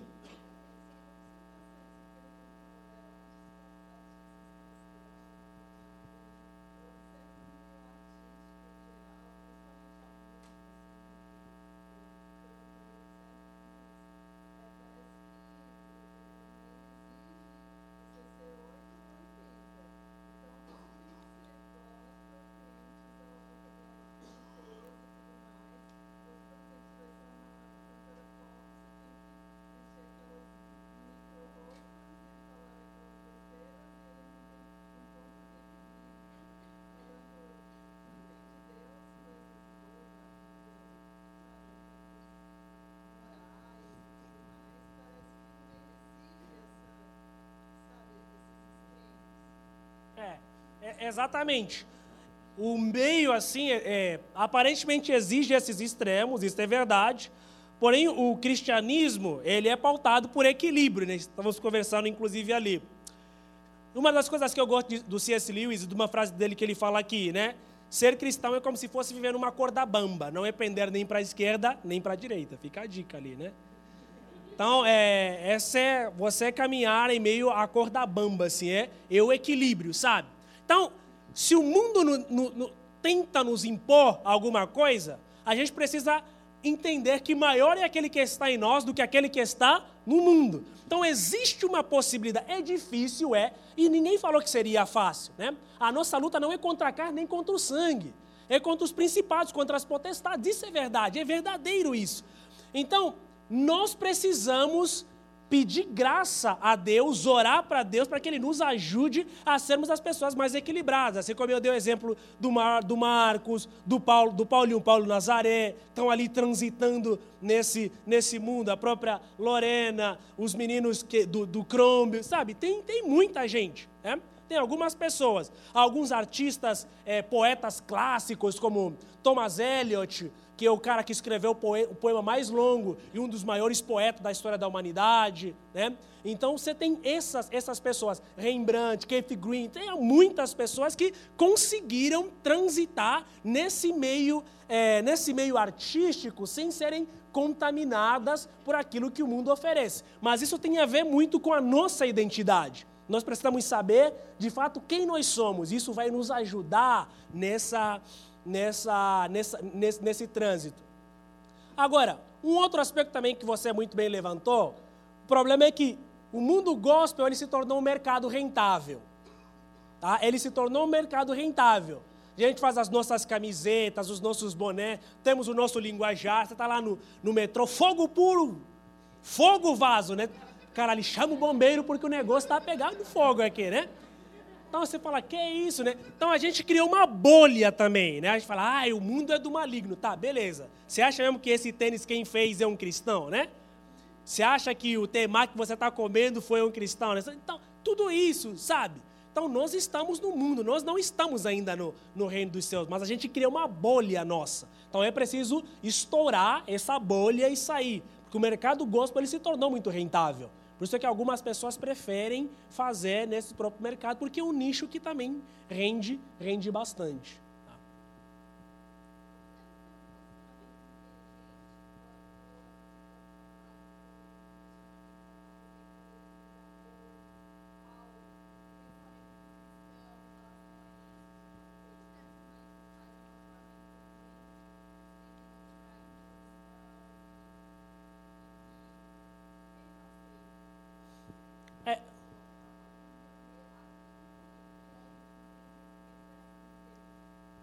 Hoje em dia é difícil, porque nós vivemos num mundo que não dialoga. O que temos acontecendo na nossa sociedade não são diálogos, são monólogos, né? Cada um fazendo uma histeria, cada um gritando de um lado, mas não existe um diálogo. Então, toda vez que as pessoas vão conversar, elas já vão com pressuposição de ganhar o outro. Por isso é que eu disse no começo que eu tenho repensado bastante essa ideia de apologética. Por quê? Tem a ver com debate. Quando você vai debater com uma pessoa, o pressuposto é que você vença o seu oponente. Mas às vezes, não é disso que nós precisamos, nós precisamos de diálogo. Então, está muito difícil conversar na nossa sociedade, não só por causa dos cristãos, mas por causa da configuração da sociedade de modo geral. Existe uma histeria e uma polarização gritante, né? então está muito difícil. Até mesmo pessoas de, de mesmas ideologias estão se dando cadeirada ali, né? tipo, por causa de discordância de, de um pequeno aspecto. Então, está complicado.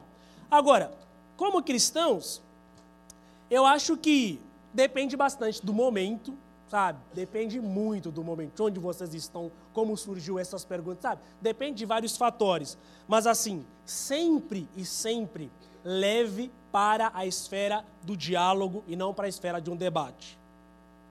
Porque um diálogo pressupõe que cada ouvinte, né, respeite a opinião do outro.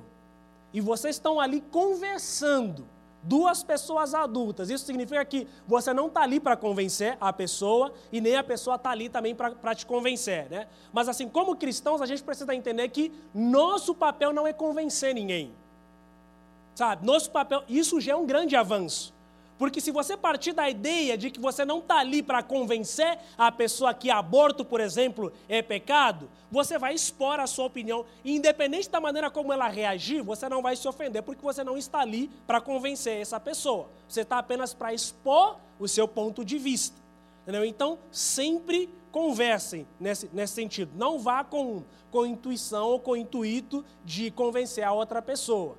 Sabe? Porque numa conversa, num diálogo, eu posso falar, tipo, posso não convencer a pessoa na hora, mas, cara, quando eu for, é, sei lá, no banheiro, dormir, eu vou pensar naquilo que a outra pessoa me falou.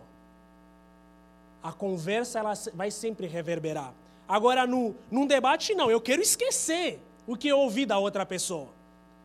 É isso, quero esquecer do que ouvi da outra pessoa. Então não faz sentido, é uma estratégia errada. Então leve sempre para a ideia do, do diálogo. Cara, é, é uma conversa, né? Conversa, é conversa saudável. Você quer saber por que conversa saudável? Ou você quer. E eu vou falar porque não é para te convencer, nem para você me convencer, né? Já parte do respeito. Vamos se respeitar? Independente daquilo que você vai falar, independente daquilo que eu vou falar. É isso. Se a pessoa, não, eu quero. Aí, cara, já é aquilo que Paulo fala, né? Não perca tempo com conversas tolas, né? Não perca tempo com conversas tolas. Se, a se você perceber que o indivíduo, que a pessoa está ali simplesmente para reagir de maneira ofensiva, cara, vai embora. Fala, beleza, está com a cabeça quente, né? A gente conversa outro dia, talvez seja um pouco mais pro, pro, pro, proveitoso. Então, leve sempre para a esfera do diálogo, sabe? Eu acho que a apologia, a, apologia não, a apologética inteligente é aquela que leva sempre para o diálogo, que considera principalmente a dignidade do outro e o respeito ao outro. É isso. E saber que quem convence não sou eu. Quem convence o homem do pecado da justiça é o Espírito de Deus, é o Espírito Santo. Nosso papel é simplesmente mostrar algumas coisas. Agora, se a pessoa vai querer ou não, porque tem gente que já se acha o Espírito, né? Tem gente que já, já quer sair de lá e batizar o indivíduo, né? É, cara, não é. Esse não é o nosso papel. Então, leve sempre para a esfera do diálogo. Beleza? Então, vamos correr aqui para nosso último ponto, que tem a ver com a reconstrução da identidade.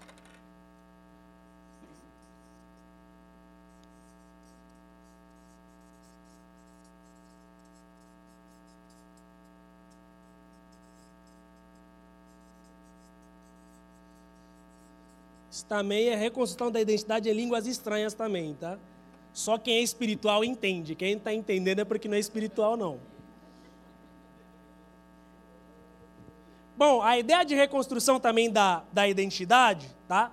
Quando a gente vive numa cultura que é ateia, uma cultura ateia basicamente leva as pessoas a um relacionamento sem afeto por causa dessa ideia dos, das telas, e nós sabemos que como cristãos, uma das maneiras de alicerçar a nossa identidade estão nos relacionamentos verdadeiros, em afetos verdadeiros. Porque nosso Deus é uma comunidade de afetos que se chama Trindade, onde Pai, Filho e Espírito Santo têm um relacionamento eterno, baseado no amor, não na exploração, no amor. E não existem segredos na, na Trindade, né? O Espírito Santo não fica cochechando para a gente.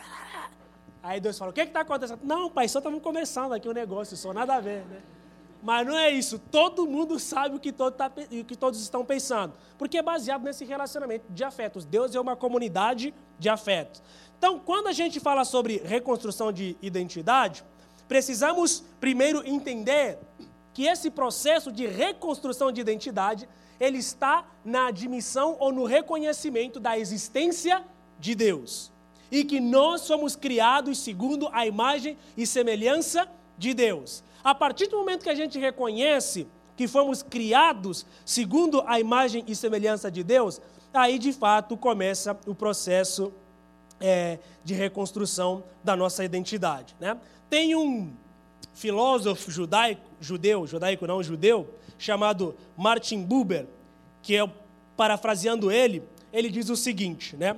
Só sei que Deus existe, só sei que Deus existe quando me relaciono com Ele por meio da pessoalidade. Ou seja, quando me relaciono com Ele por meio de palavras. Então a nossa reconstrução da identidade, ele parte do relacionamento que nós temos com a pessoa de Deus. A partir do momento que a gente reconhece quem Deus é e passamos a nos relacionar com esse Deus, esse relacionamento, ele vai ressignificar completamente a nossa identidade.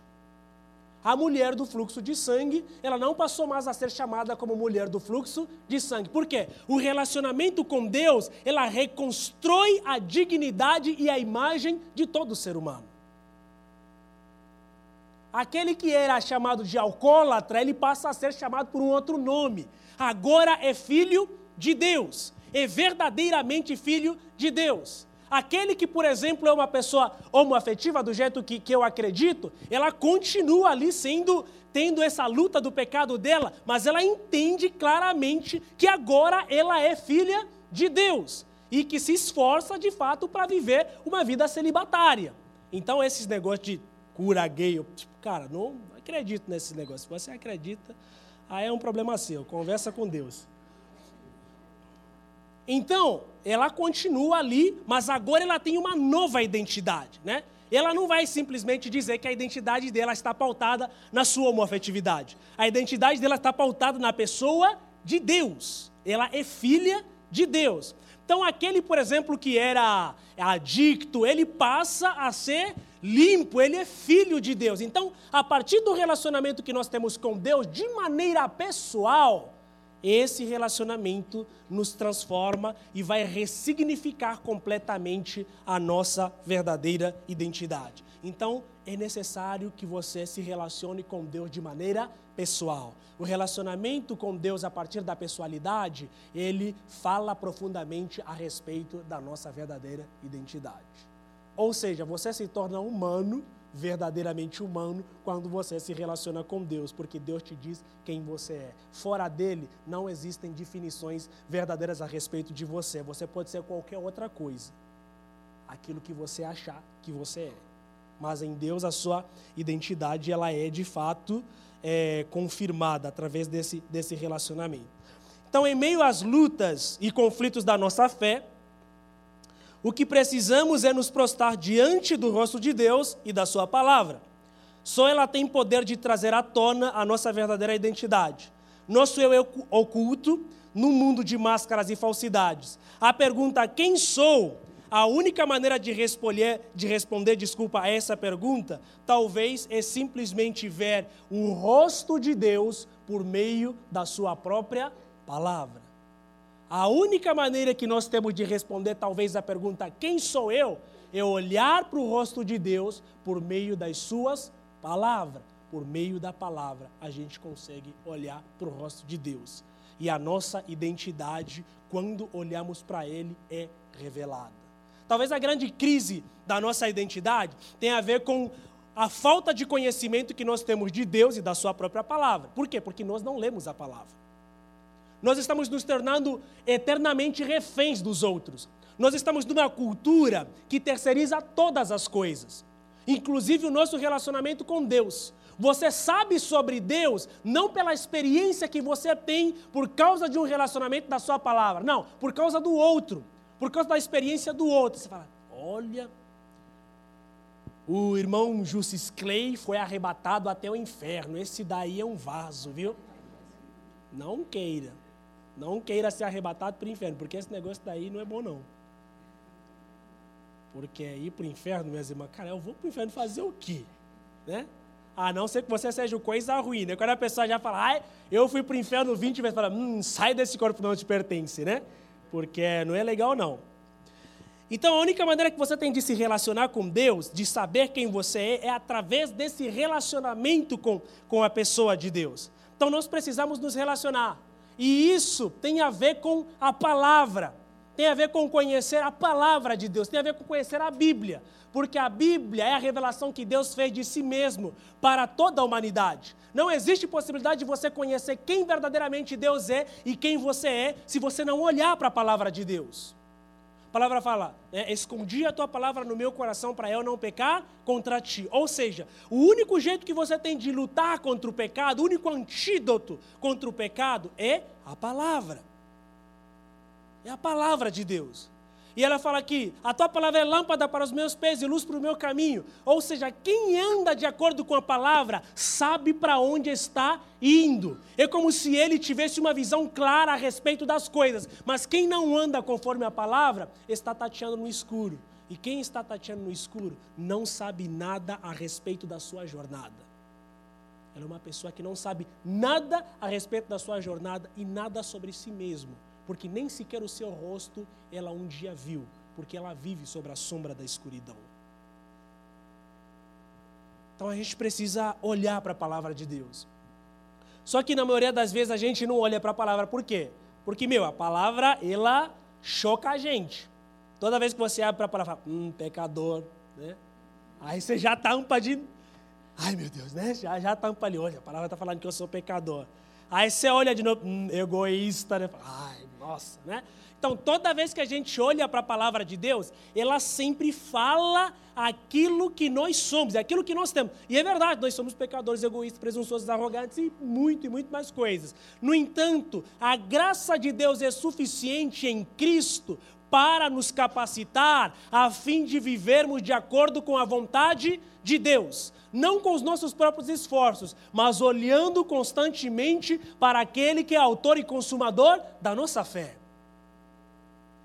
Em outras palavras, nos aproximando cada vez mais de Deus. Quanto mais pecador eu sou, mais eu preciso me aproximar de Deus.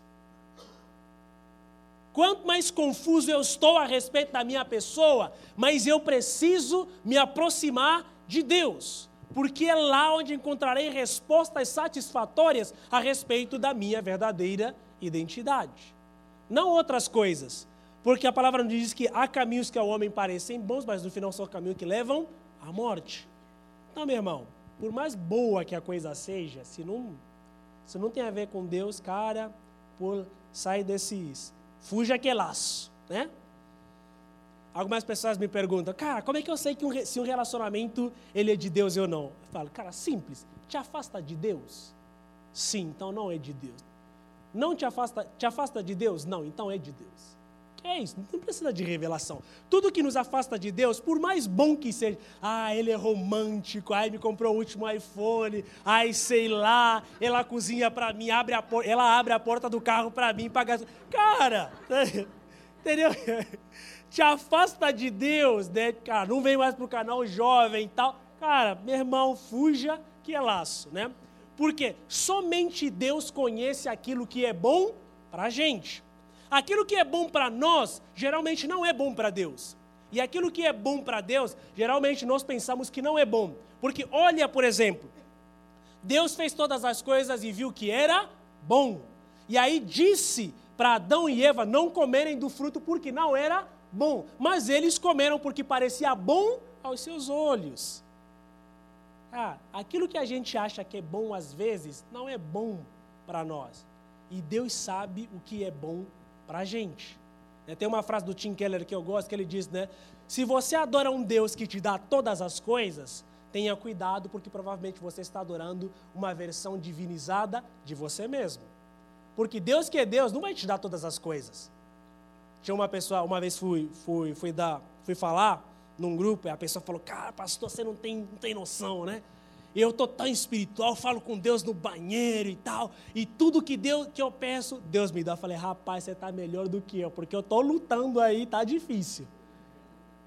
Tudo que Deus me, tudo que eu peço para Deus, Deus me dá. Aí ele foi falou, cara, isso daí, beleza, está melhor do que eu, está melhor do que muitos aí. Aí não demorou no momento dos pedidos, né? Ai, orem pelo meu filho. Falei, ixi, né? Falei, cadê, né? Você não está pedindo para Deus, Deus não está te dando?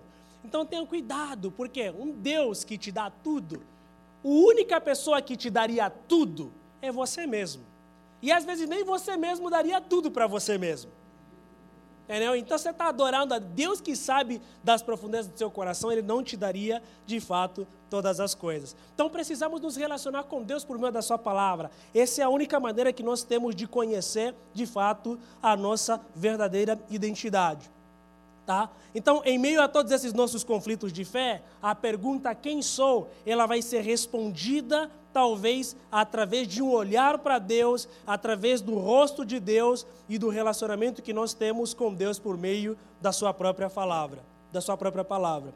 E para finalizar, quero ler aqui uma frase do C.S. Lewis, do último romance deles, até que tenhamos rosto, que diz o seguinte: Agora sei, Senhor, por que não me deste nenhuma resposta? Tu és a própria resposta. Diante do teu rosto, as perguntas desaparecem. Que respostas seriam suficientes? Somente palavras. Palavras para serem levadas para lutar com outras palavras. Ou seja, a única maneira que nós temos de entender de fato quem nós somos é olhando para o rosto de Deus por meio da Sua própria palavra. Somente diante da palavra de Deus conheceremos a nossa verdadeira identidade. E ela é tão forte que nada nessa vida, nenhuma ideologia desse mundo é capaz de fato de solapar aquilo que é o fundamento maior da nossa própria existência. Amém? Isso aí, gente. Obrigado. Deus abençoe a todos.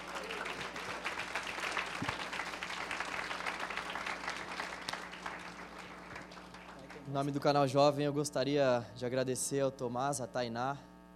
E quando a gente ouve o Evangelho, quando o Evangelho bate fundo no nosso coração, como eu tenho certeza que ele bateu nessa noite, nos resta fazermos duas coisas. Primeiro, a gente glorifica o Senhor. E em segundo lugar, a gente se arrepende, a gente se quebranta diante do Senhor. Queria convidá-los rapidamente, a gente já vai encerrar. Gostaria que a gente terminasse esse momento orando ao Senhor. Gostaria que você fechasse os seus olhos. Deus, nós somos gratos a Ti, Pai. Obrigado, Senhor. Obrigado, Deus. Nós te louvamos porque o Seu Evangelho foi pregado aqui, Deus, e quando a Sua palavra é anunciada, nós sabemos que Seu Espírito está ali, Deus. Seu Espírito está aqui conosco, Senhor, e nós te gloriamos, Deus, te glorificamos, Senhor. Te rendemos a honra, a graça, a majestade, a glória, Deus. Obrigado pela Sua palavra, Deus. Obrigado pelo Seu Evangelho que não nos deixa sós. Obrigado pela Sua palavra, Deus, que é a certeza de que nós temos uma nova identidade em Cristo Jesus. Ó Senhor, nós temos caminhados, Deus, por caminhos tão tortuosos, Pai. Nós temos, Deus, muitas vezes encontrado a nossa identidade em outras pessoas, em outras situações, em outros lugares, em outras ocasiões. Nós queremos reconhecer diante do Senhor essas nossas faltas, esses nossos pecados. Queremos, Pai, confessar diante de Ti, Pai, todos os nossos erros, essas buscas vãs, Senhor, por ideologias, Senhor, que não condizem com a tua verdade, Deus. Nos perdoe, Senhor. Perdoa o teu povo, Senhor. Nos perdoe, Deus. Nós suplicamos a Ti para que o Senhor tenha misericórdia de nós e suplicamos ao Senhor, Deus, para que o Senhor nos auxilie, nos ajude, para que a nossa identidade seja reconstruída por meio da palavra santa do Senhor. Ó oh, Deus, reconstrua a nossa identidade por meio do Teu texto. Reconstrua a nossa identidade a partir da figura de Jesus, o nosso Senhor e Salvador. Nós desejamos essa nova identidade, Senhor, por meio de Cristo, Pai. Firme isso nos nossos corações, Pai, a partir dessa noite. Obrigado mais uma vez pelo Tomás, Pai, pela Tainá. Nós te glorificamos, Senhor, pela vida deles. Te suplicamos para que a graça do Senhor continue se estendendo, Senhor, sobre a vida deles. Suplicamos ao Senhor para que essa criança, Pai, possa vir ao mundo, ó Deus, e glorifique o Teu nome, Pai. Nós suplicamos ao Senhor para que esse parto, Senhor, seja um parto ó Deus, normal, Deus, e para que essa criança possa temer e tremer diante do santo nome do Senhor. Obrigado, Deus. Obrigado pelo canal Jovem, Pai. Te glorificamos porque foi esse ministério que o Senhor nos colocou para que nós pudéssemos estar juntos aqui glorificando o Teu nome, Deus. Obrigado mais uma vez, Pai. Leva-nos em paz para os nossos destinos. É o que nós te pedimos, Pai. Gratos a Ti, Senhor, pela nova identidade que nós temos através de Jesus, o nosso Salvador. É no nome dele que oramos. Amém. Amém. Obrigado, viu, mano? Gente, para encerrar, no sábado nós teremos aqui o Robert Diego, um ex-transexual, que vai contar o testemunho dele para nós e vai nos conduzir por meio do Espírito Santo aí para mais uma noite de muito quebrantamento e de muito louvor ao Senhor. Vá em paz, não peques mais. E é isso aí. Até a próxima. Valeu.